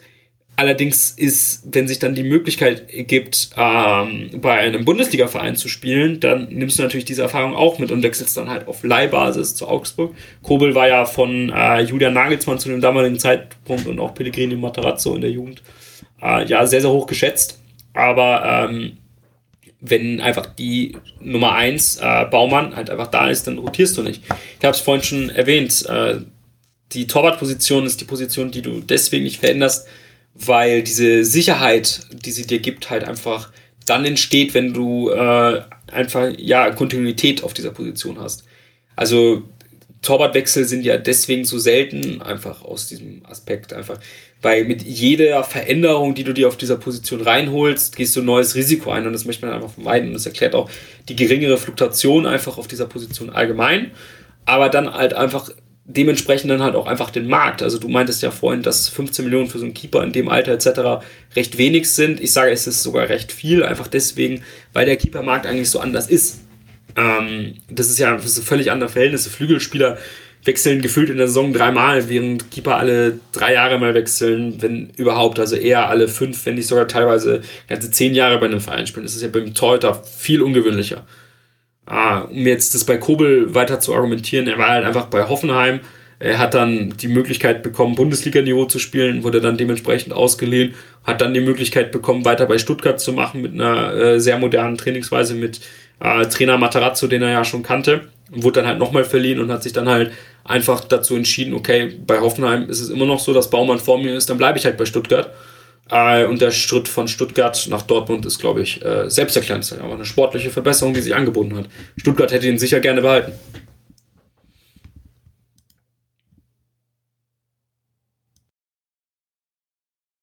Tja, jetzt überlege ich gerade, ob wir irgendwas Wichtiges vergessen haben könnten. Ich hätte zu, noch eine kleine ja, Sache, weil ich die äh, Frage noch gesehen habe bezüglich Charaktertyp äh, von Kulibali. Genau. Äh, ich glaube nämlich, das habe ich so ganz kurz angeschnitten gehabt in dem Teil, der ich jetzt leider nicht in dieser Folge ist, die äh, liebe Zuhörerinnen äh, hört, äh, dabei ist. Ähm, ja, vom Charakter her, das vielleicht einmal kurz auszudrücken. Also, er hat in einem Interview äh, gegen seinen damaligen ähm, Arbeitgeber dann schon noch recht deutlich gesagt, dass er das nicht so cool findet. Ja, einfach als äh, Jugendspieler in, bei den Profis mitzutrainieren, ohne wirklich Perspektive und du eigentlich nur zum Auffüllen dienst und nicht mal da wirklich ernsthaft behandelt wirst. Und diese schon direkte, angriffslustige Aussage zu treffen, spricht meiner Meinung nach schon für ein gewisses Selbstvertrauen. Und auch wie auf dem, auf dem Platz agiert, haben ja auch schon argumentiert, dass das auch ein gewisses Selbstvertrauen mit sich bringt ist aber natürlich absolut spekulativ. Die richtige Charakteranalyse äh, kann, kann man nicht mal mit einem Marco Reus meiner Meinung nach treffen zu 100 Prozent, äh, weil da einfach so viel Medienschulung betrieben wird, dass das unterschiedliche Personen im, äh, im Mannschaftsgefüge sind, wenn die Kameras nicht an sind. Also die Bewertung ist einfach unfair, dann wirklich final zu treffen und ist auch einfach schlicht unmöglich mit dem vorhandenen Material. Das, was du genannt hast, war jetzt aber schon auf Kobel bezogen oder auf Nee, nee, auf Kulibali. Kul mhm. Achso, okay. Äh, auf Kobel okay. kann man das ja an den Torwart-Aspekten ja. ähm, hm. einfach viel vielfältiger evaluieren in dem Fall. Also wenn du halt einfach Mitspieler anscheißt, motivierst, äh, einfach viel energischer bist, äh, Brustklopfen, äh, Spieler auf die Brust klopfen, habe ich noch nie bei Roman Bürki gesehen, ist auch kein Problem, ist einfach ein anderer Persönlichkeitstyp. Äh, und auch einfach wie er spricht, also viel überzeugender, guten Medienschulung, wie gesagt, aber merkst ja trotzdem eine gewisse Tendenz, ne? Äh, geht eher in die sehr extrovertierte, überzeugte Richtung bei Kobel, bei Kulibali mit Ansätzen, auch wenn ich das nochmal abwarten würde. Das ist auch äh, bei Kobel, wenn man mal irgendwelche Podcast-Formate äh, hört, wo, wo Stuttgart-Experten ähm, oder Expertinnen zu Wort kommen, ähm, ist es fast immer das Erste, was da gesagt wird, ne? dass er viel spricht. Ähm, und äh, da wird immer gesagt, ja, der, der schreit da irgendwie die, die Vordermänner an, äh, was, glaube ich, gar nicht negativ gemeint ist, sondern einfach, dass er viel kommuniziert. Und ähm, ja, du hattest ja auch schon jetzt einiges zu gesagt, wenn man auch da ähm, sieht, dass das sicherlich auch bei der Bewertung der derzeitigen oder bisherigen beiden Torhüter beim EVB auch ein Thema war, diese, diese Kommunikation, dann äh, scheint das sicherlich äh, kein, kein schlechter Fit zu sein, dass Kobel da einiges mitbringt, ja.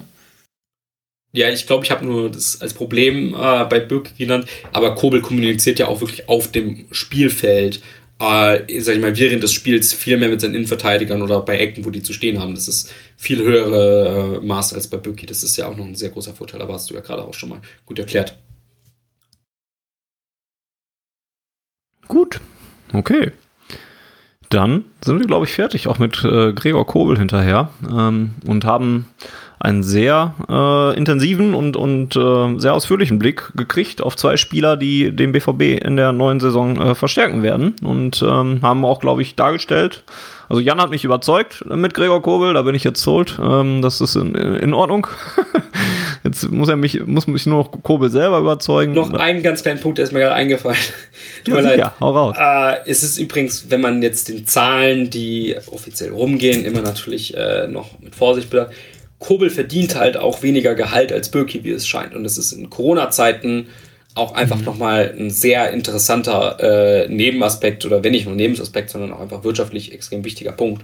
Also ob du jetzt drei Millionen oder fünf Millionen pro Jahr äh, verdienst und dazu noch ein Qualitätsupgrade hast, finde ich, ist schon ein sehr, sehr guter Deal. Das sollte man vielleicht nochmal dazu nehmen. Das passt ja auch, äh, diese äh, Vermutung, äh, das, was ich auch schon so irgendwie so ähnlich gelesen oder gehört habe, äh, passt ja auch irgendwie dazu, dass äh, das vielleicht auch zu den Schwierigkeiten gehört, wie ich vorhin meinte, warum Birki vielleicht bisher noch keinen neuen Verein gefunden hat, weil da wahrscheinlich die Erwartungshaltung an das, was ähm, da dann finanziell so bei rumkommt und mit gleichzeitiger entsprechender sportlicher Perspektive äh, ja schon ein spezielles Anforderungsprofil für Vereine benötigt und ähm, ja, das wahrscheinlich gar nicht so schwierig ist, da was Passendes zu finden.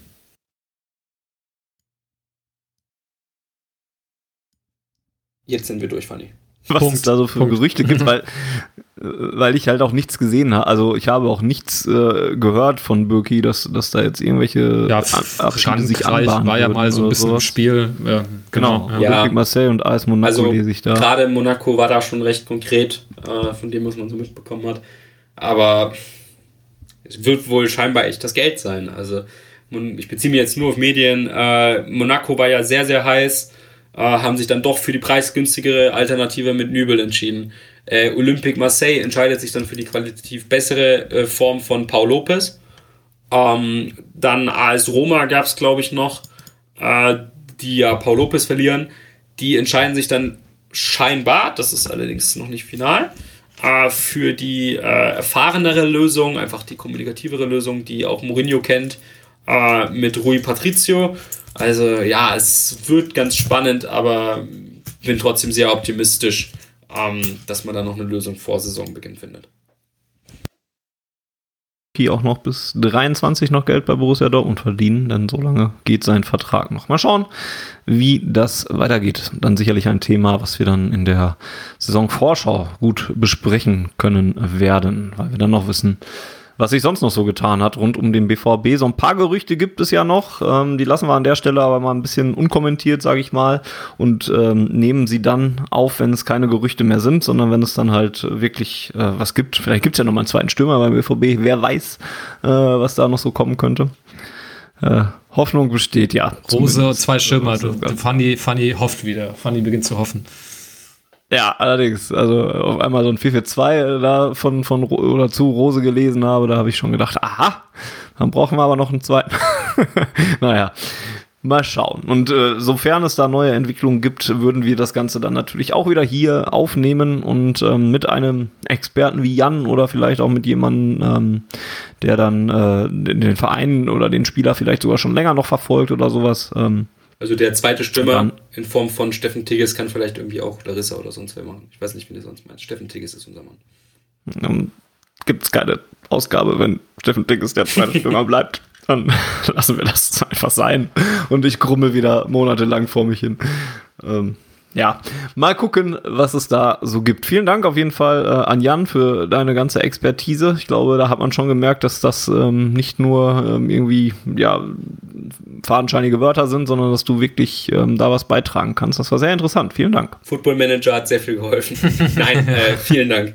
Uns allen, ja, das stimmt. Nee, da würde ich mich tatsächlich nur anschließen. Also äh, ich finde es total, äh, ich glaube, wir haben, glaube ich, zuerst mal zusammen eine Folge gemacht und ich finde es äh, total cool, äh, dass wir irgendwie unser Auf Ohren-Profil da auch ähm, ständig erweitern und äh, wir nicht nur sozusagen die ähm, eher fanlastige Perspektive bieten können, sondern mit äh, dir dann auch jemanden dabei haben, ähm, der dann auch einfach ein bisschen mehr ins Detail gehen kann. Das finde ich immer sehr, sehr spannend, ja. Dass er mit dabei war und äh, Fragen gestellt hat und seine Meinung ja auch mit eingebracht hat. Vielen Dank wie immer auch an dich. Ja, gerne und danke an dich für die Moderation wie immer. Ja, sehr gerne. Ähm, Feedback könnt ihr gerne hinterlassen, nicht nur an Jan, sondern auch an uns. Ähm, an äh, podcast.schwarzgelb.de wäre per Mail die Möglichkeit. Jan hat eben seinen Twitter-Account selber schon genannt, at janp09 ähm, ist es Georg hat ähm, äh, der, der offizielle derzeit C-Geogios, G-I-O-G-I-O-S. Genau, und mich findet ihr unter @reallyfunny. Äh, auf Ohren findet ihr unter auf Ohren ganz einfach und auf diesen Wegen könnt ihr gerne Feedback hinterlassen. Ähm, und ansonsten wünsche ich euch, äh, ja, ich würde schon sagen, einen schönen Sommer, aber das klingt so, als würden wir uns jetzt monatelang nicht hören. Äh, deswegen wünsche ich euch einfach eine gute Zeit. Ähm, bei hoffentlich weiter steigenden, äh, äh, sinkenden Corona-Zahlen. oh Gott, oh Gott, oh Gott. Steigenden Impfzahlen und sinkenden Corona-Zahlen und sowas alles. Ähm, heute, ähm, Tag der Aufzeichnung, ähm, wurde äh, bestätigt oder beschlossen, dass es in der nächsten Saison ähm, bei einer Inzidenz von unter 35 tatsächlich mit 25.000 Zuschauern demnächst losgehen könnte. Ähm, wir schauen mal, wie sich das Ganze so entwickelt. Bin immer nur vorsichtig optimistisch, was das Ganze angeht. Ähm, Delta und, und sowas alles bereiten mir da zu viele Sorgen, was das angeht. Vielen Dank jedenfalls fürs Zuhören und ähm, bis zum nächsten Mal äh, bei Auf Ohren und ich schließe dann wie immer mit Hea BVB.